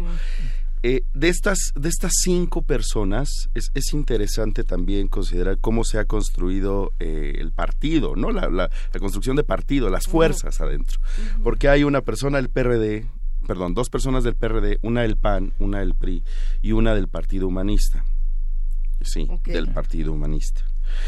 Eh, que de hecho es el presidente, ¿no? Y de ese partido humanista, el secretario técnico es quien lleva o había llevado hasta hace unos días todo este proceso. Es importante decirlo porque también eh, eso obviamente significa que la diputada que es de PRD tal vez ya es de Morena, ¿no? Y eso tiene que ver con, con otros contrapesos también. Otro día platicamos sobre la- las fuerzas que se mueven ahí. Si nos queda tiempo ahorita Pero es, platicamos. pero es muy importante eh, al menos destacar el tema de las designaciones públicas, por lo, por lo que están preguntando. La lógica democrática es que nosotros elegimos como ciudadanas y ciudadanos, elegimos a nuestros representantes, ¿no? aunque nos moleste, senadores, diputados, congresos locales, en este caso la Asamblea Legislativa del Distrito Federal, es elegida por nosotras y nosotros. Y a su vez, ellas y ellos deciden quiénes van a ocupar estos cargos, el edificio de piedra enfrente de Viveros. Esta lógica nos limita como mecanismos ciudadanos de participación real y efectiva, porque lo que hacen es decir, yo soy quien tiene que elegirla, ¿no? Y entonces tenemos que meternos por la fuerza a los lugares para decirle a estos cinco Ahora no. diputados, oye, ya no creemos en ustedes, perdón, no lo hicieron muy bien y hace cuatro años, por cierto, lo hicieron fatal. Entonces, vamos a entrarle. Y es ahí donde estos, estos espacios a los que se refiere Daniel, ¿no? estos lugares a veces eh, se vuelven en muchos sentidos espacios de simulación, que tiene que ver con el documento que tú leías hace, hace rato, ¿no, Luis? Eh, sí, eh, creo que tiene que ver con eso y tiene que ver también con un problema de origen, eh, Miguel Ángel. Tiene que ver con un problema de origen que es eh, buena parte del trabajo de la Comisión de Derechos Humanos tiene que ver con regulación de, o sea, no tendría que existir, es lo mismo que decimos de todas las ONGs, no tendrían que existir. O sea, si funcionara el gobierno, pues tendríamos Sería, ya con eso, tan tranquilo. con eso tendríamos. Tampoco los programas de radio, no, no es cierto. Pero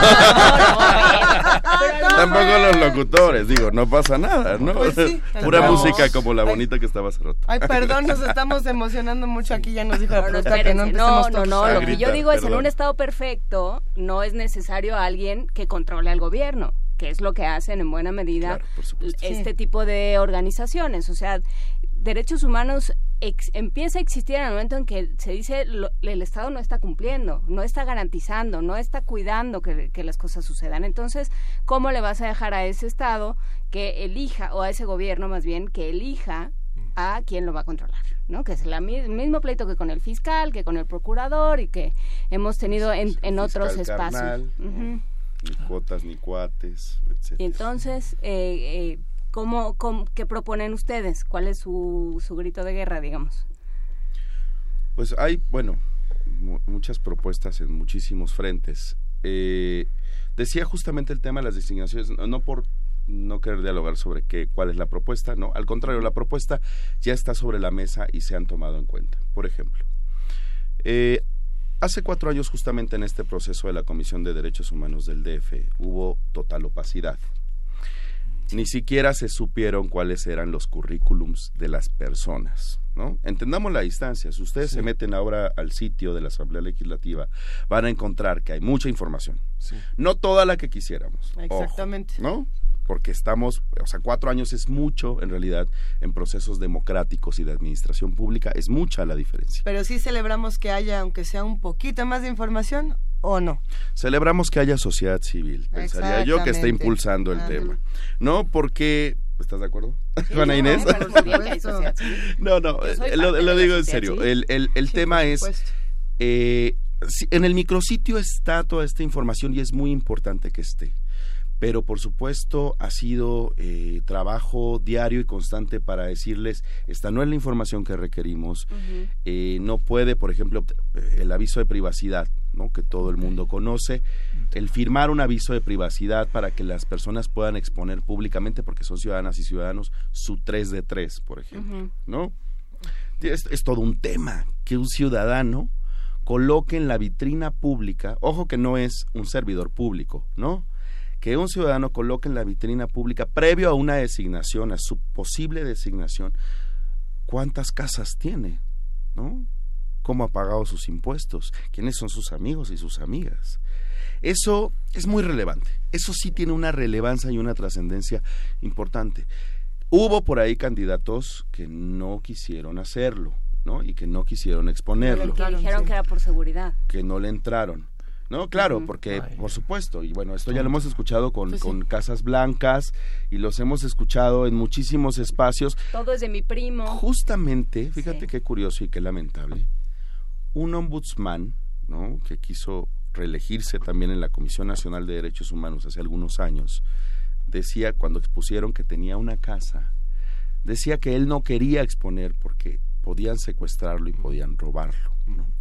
Es un pésimo entender del interés público, es un pésimo entender de qué es la titularidad de una comisión de derechos humanos y en qué se basa la probidad de estas personas. Ya no estamos hablando únicamente de la capacidad. Olvidemos el tema de la capacidad, ¿no? Si son capaces o no para estar ahí. Si hablan bonito de derechos humanos y hablan de principios de progresividad y hablan del respeto del Estado. Olvidemos la parte del conocimiento. Estamos hablando ya en tiempos de, de probidad. Si es capaz, si esa persona es capaz de estar ahí o está asociada a un político, por ejemplo. Y lo colocan como pago ¿no? O lo colocan como una cuota, un cuate, ¿no? Entonces, estamos en otros momentos. Al final, eh, respecto a tu pregunta, tenemos ya varios avances. Está este sitio de internet, está las 3 de 3, ¿no? Eh, la declaración fiscal, patrimonial y de interés están ahí en la página también de cada uno de estos candidatos y no están de otras todos. secciones. Bueno, No de- de no de todos, todos, no de de acuerdo, todos. totalmente de acuerdo. Hay ¿no? ausencias muy importantes. ¿Tú qué piensas, Daniel? Bueno, precisamente eso, que había ausencias muy importantes que hablan muy mal de las personas que no lo hicieron. Muy, muy mal. Y que tendrían o que tomarse se la en cuenta al, al momento de elegir. Eh, sí, sí. Particularmente este, el actual ombudsman o la hizo, por ejemplo, que es algo que me parece de llamar la atención. O sea, esa- o sea, creo La que... transparencia de sus datos. Sí, sí, sí. No hizo pública su 3 de 3. Y, a ver, ¿y qué hacemos con esto? Digamos, eh, ¿ya se salió de nuestras manos este proceso de selección? ¿En qué va? ¿Cómo, Está todo perdido. en, ¿O en no? qué, po- en qué podemos seguir como sociedad civil comprometida? ¿Qué podemos hacer eh, para dar lata? Bueno, primero sería seguir el proceso. Creo que es lo más importante, informarnos de cómo, cómo están los candidatos, de cómo se están dando las entrevistas, de quién está respaldando, eh, quién no está haciendo un buen papel, quién no tiene un buen currículum. Y si toman una designación de, de, de compadres, de, o sea, De cuotas. de ¿En qué cuotas, de tendría que estar tendríamos que hacerlo pasar. Que digamos que cuáles que ser un activista, tener una historia partidista, no tenerla, este, tener un doctorado o no, tener una gran trayectoria en la defensa de los derechos humanos. Justamente estás hablando del perfil, ¿no? Sí, del sí, perfil idóneo, digamos. En realidad debe tener las capacidades suficientes, entendidas en muchas dimensiones. ¿eh? Digo, si, si respetáramos en todos los sentidos a nuestros asambleístas, entenderíamos que como representantes, ¿no? y con todo su conocimiento, en una comisión de derechos humanos, son capaces de decir quién podría encabezar, ¿no? O sea, eh, cinco, cinco personas podrían decidir quién es eh, quién debe ser la titular. y eso significa... que se están pasando los dos, ¿qué dicen? Porque nomás se lo son pasan los y no nos cuenten. Los diputados Son son, los diputados, eh, ¿no? Luciano Jimeno Guanosta, Es el presidente, por cierto. Rebeca eh, del PRD, Rebeca Peralta León es vicepresidenta, es del PRI. Son los 12. Mariana Moguel No, son Robles. Ajá. es del PAN, Jorge Romero del PRD, este fue el que fue No, Jorge Romero es del PAN, Mariana Moguel Ah, es del aquí- PRI. Aquí lo tienen como Es- del PRD. Jorge Es que Romero es, tiene, el que tiene fue trampa para que no lo puedan leer Sí, ya fácilmente. estoy- para que no se lo roben. Y Jorge Romero fue quien fue eh, diputado. Así es. Digo, Conocido, delegado. Fue, fue conocido, sí, sí, muy conocido. Y Beatriz Adriana Olivares Pinar. Te voy a decir, te voy a decir algo, algo interesante. A ver, a, a mí me ha tocado estar en, en muchos procesos, ¿no? Desde la Suprema Corte de Justicia les decía hasta, bueno, el INAI, eh, etcétera. La- comisión no lo hace mal. La verdad, esta comisión de derechos humanos no lo está haciendo tan mal, ¿no? En términos de qué? Ha, ha sido sensible a esto que les decía, ¿no? Ha sido sensible al, al proceso de apertura, al menos, en algunos temas importantes. Y lo digo porque, eh, otra vez, la diferencia o el reflejo tiene que ser con lo que sucedió hace cuatro años que fue tan lamentable Y que no hicieron caso de nada, ¿no? ¿Qué pasó hace cuatro años que fue tan lamentable? Pues nada de información, o sea, Nada. absolutamente nada. Pero bueno, te, te digo, no currículum vitae, ¿no? No cartas de postulación, no programas de trabajo, o sea, ni siquiera versiones estenográficas. ¿me entiendes? Eso se llama cerrar un proceso. O sea, no estaríamos hablando ahorita ni siquiera, es- como hacerlo, perdón, con todo respeto a, a mis amigos, pero he ido para allá, es como hacerlo en Honduras, ¿me entiendes? Es- La es comisionada tuvo oportunidad de hacerlo durante cuatro años, Por digamos, supuesto. pero no lo hizo. Y además su materia era transparencia y acceso a la información. O sea, ella, eh, de hecho, fue impulsada por grupos asociados a temas de libertad de expresión también, ¿no? Entonces uno esperaría tantita sensibilidad. Ya me eligieron, bueno, ahora voy a poner de forma proactiva en un portal quién soy, ¿no? ¿Cómo fue el proceso? Unas entrevistas, mis vivencias, no tengo Sí. idea. Nada de eso, ¿no? No tenemos nada de eso. Entonces la gran, la diferencia es abismal de respecto a hace cuatro años. Me gustaría plantear solo el proceso, ¿no? Cómo ha sido rápidamente para que se entienda la apertura. Em, en algún momento, eh, nosotros, eh, el Observatorio de Designaciones de, Fu- de Fundar y Artículo, ju- junto con Efecto Útil, el Centro Vitoria y otras organizaciones, planteamos el, el ya no más, ¿no? Necesitamos una nueva Comisión de Derechos Humanos. Del DF, de hecho, ese es el hashtag, hashtag nueva CDHDF, por si lo quieren buscar ahí pueden encontrar y pueden ver eh, eh, información. Y en la página también de designaciones, que es designaciones.org, pueden ver los videos de las comparecencias hasta el día de ayer. Mm. Y también en Twitter, en arroba designaciones, pueden revisar todos los periscopes de las cuatro designaciones. Arroba designaciones. Pueden revisar los periscopes de, los, de las ocho perdón, sesiones hasta el día de ayer. Recuerden que hoy terminan, hoy hay cuatro más. Entonces, en este proceso exigimos, ¿no? de acuerdo al artículo noveno, de la ley de la Comisión de los Derechos Humanos, que dice que para hacer el nombramiento de la o el titular, la Asamblea Legislativa debe convocar a las más destacadas organizaciones de la sociedad civil, al menos que se hayan distinguido por la promoción y defensa de los derechos humanos, ¿no? Pero, tal vez no somos distinguidas, pero ya tenemos mucho tiempo trabajando, ¿no? ¿Cuáles son los Y temas, entonces- digamos, todo, los crímenes de odio, homosexuales, los feminicidios, que ya se declaró la alerta, este, digamos- los derechos laborales, eh, La vida diaria, ¿no? Sí. Es que en realidad los Sí. derechos humanos son tan amplios que, que abarcan una gran cantidad de campos. Y que hay muchas organizaciones que tienen más de 30 años en la ciudad, ¿no? Pero también, eh, digamos, pero eso no quiere decir que, que cualquier organización pueda decirlo, ¿no? O sea, Claro. Hay como ciertos filtros o tendríamos que pensar que el trabajo de derechos humanos sí es una materia específica, ¿no?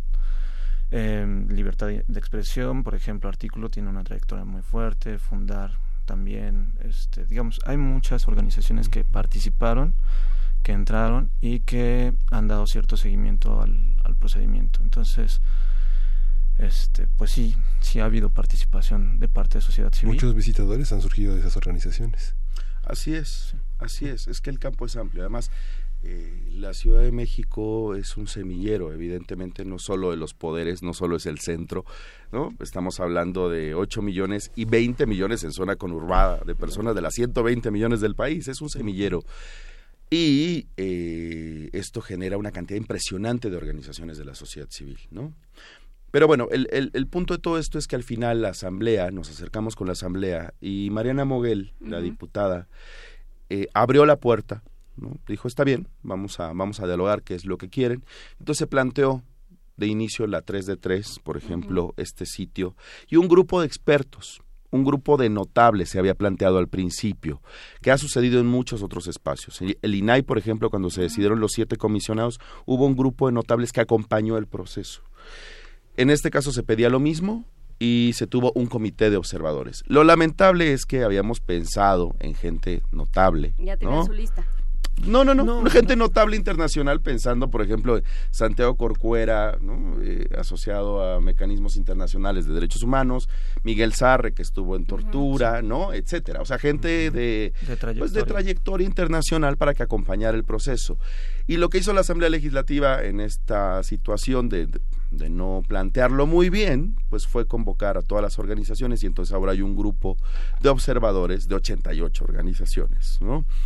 Imagínense controlar un mecanismo es un coro griego. Ajá, Eso no, no, es que no, y además perdóname con todo respeto, pero pero firmemente lo digo, esto parece rebelión en la granja, ¿me entiendes? O sea, es una cantidad de cosas de liderazgos y es- eh, por, por supuesto que es ingobernable, ¿no? 88 organizaciones, 88 observadores visibilizando la actuación de 12 personas.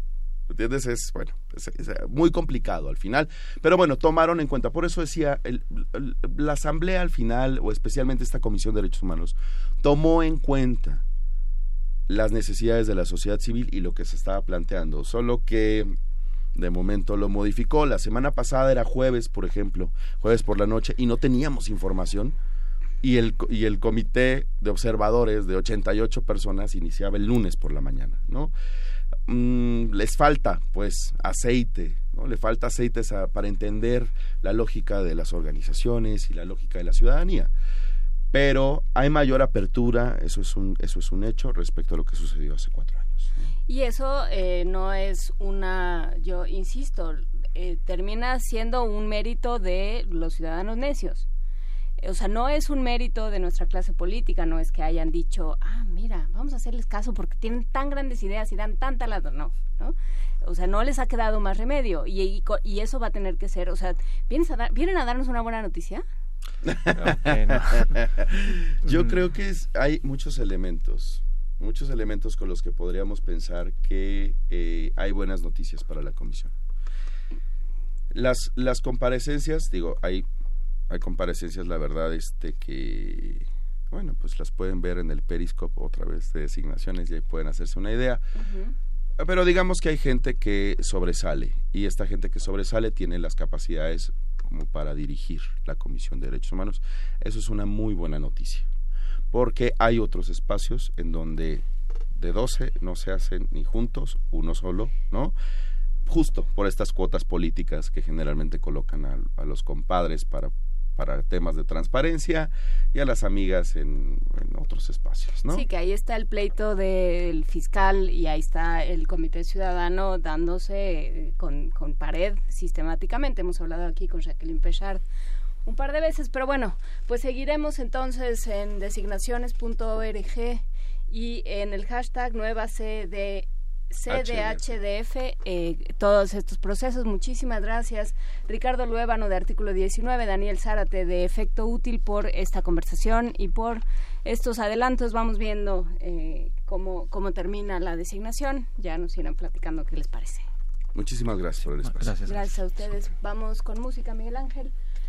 Vamos a escuchar, vamos a escuchar la, la cuarta, la cuarta curaduría musical, la cuarta pieza de Dulce Wet. Vamos a escuchar un día como hoy, que justamente tenemos a John Taverner con Quemad Modum, que es una música del álbum Música Concertante Isabelina, que es música entre 1558 y 1603, con el ensamble Esperión siglo XX, que dirige Jordi Zabal, y vamos a oírlo, desde el 98.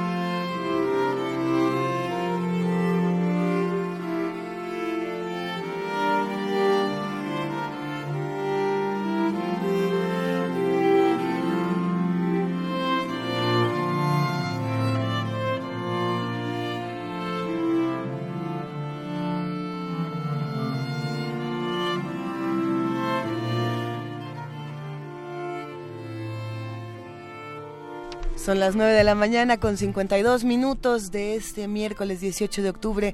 Seguimos aquí en primer movimiento discutiendo que si el ombudsman, que si el Cervantino, que si el sismo, las elecciones en Austria, por supuesto la bicicleta, las mutaciones urbanas, la cultura física, ¿qué no hemos platicado? La esta apropiación mañana? de los espacios, de la ciudad, Así del es. cuerpo y de las posibilidades de, eh, de autodeterminarnos.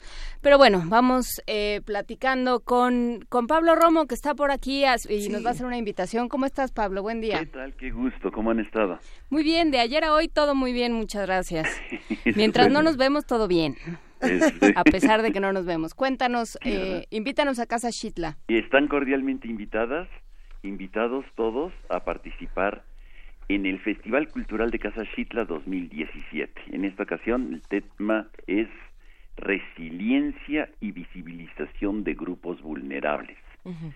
Este se trata de un eh, festival que conjuga este activistas de derechos humanos, artistas, maestros, intelectuales, en fin, de todo un poquito.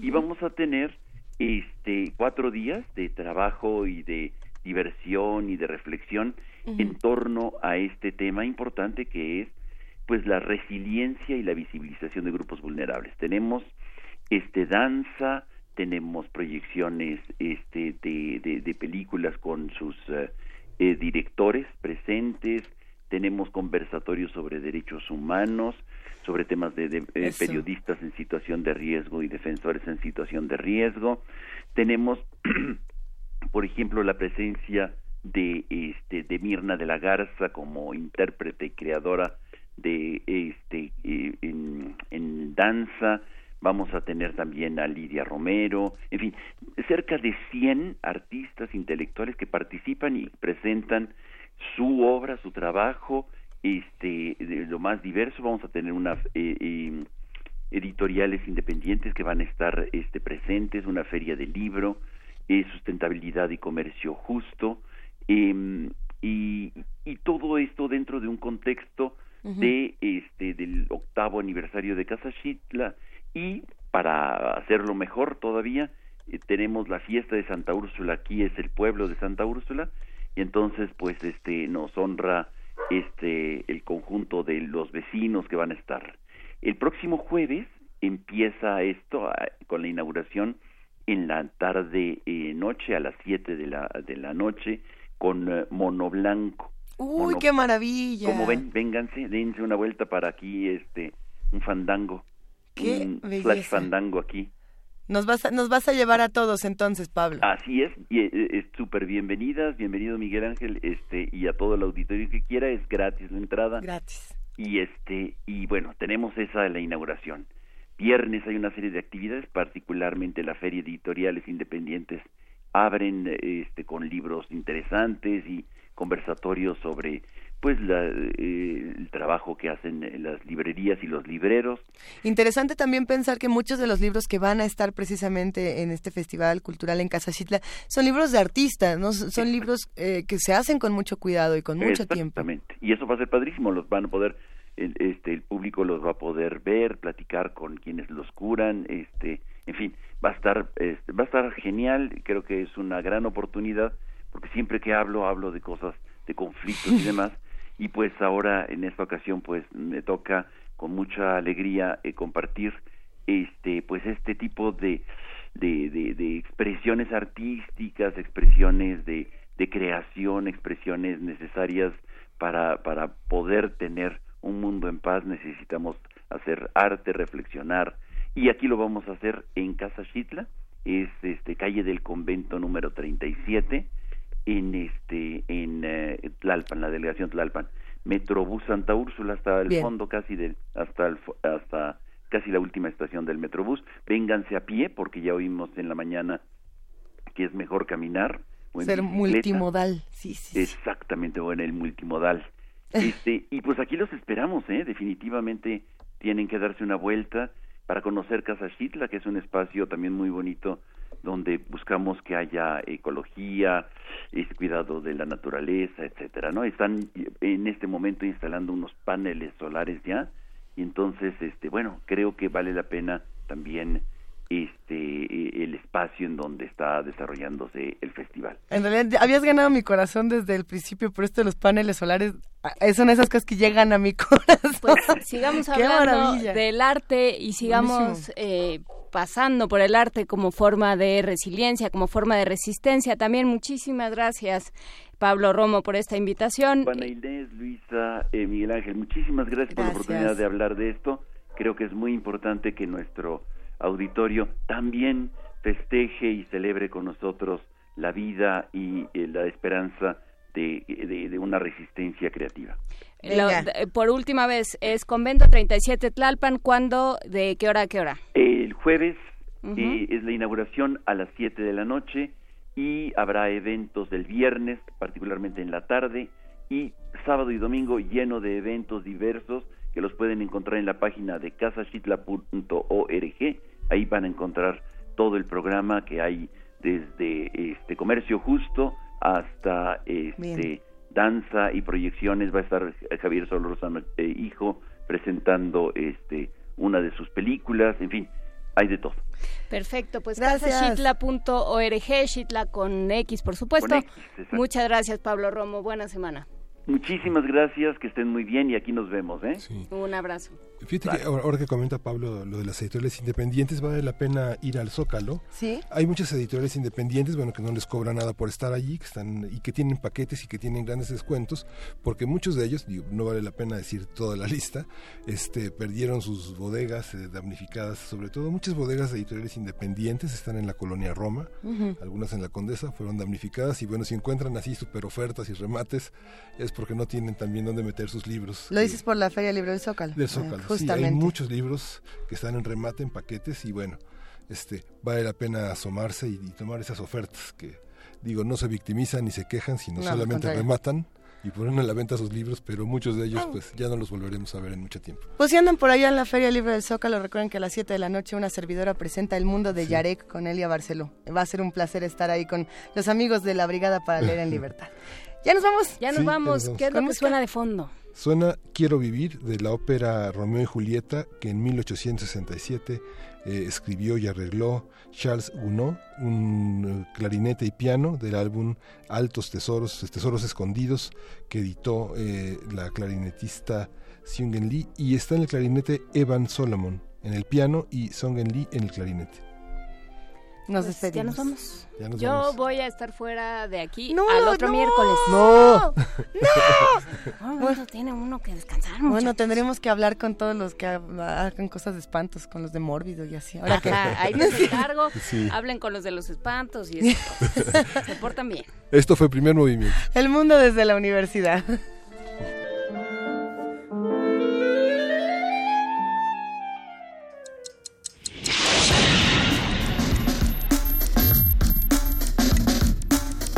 Radio UNAM presentó Primer movimiento. El mundo desde la universidad.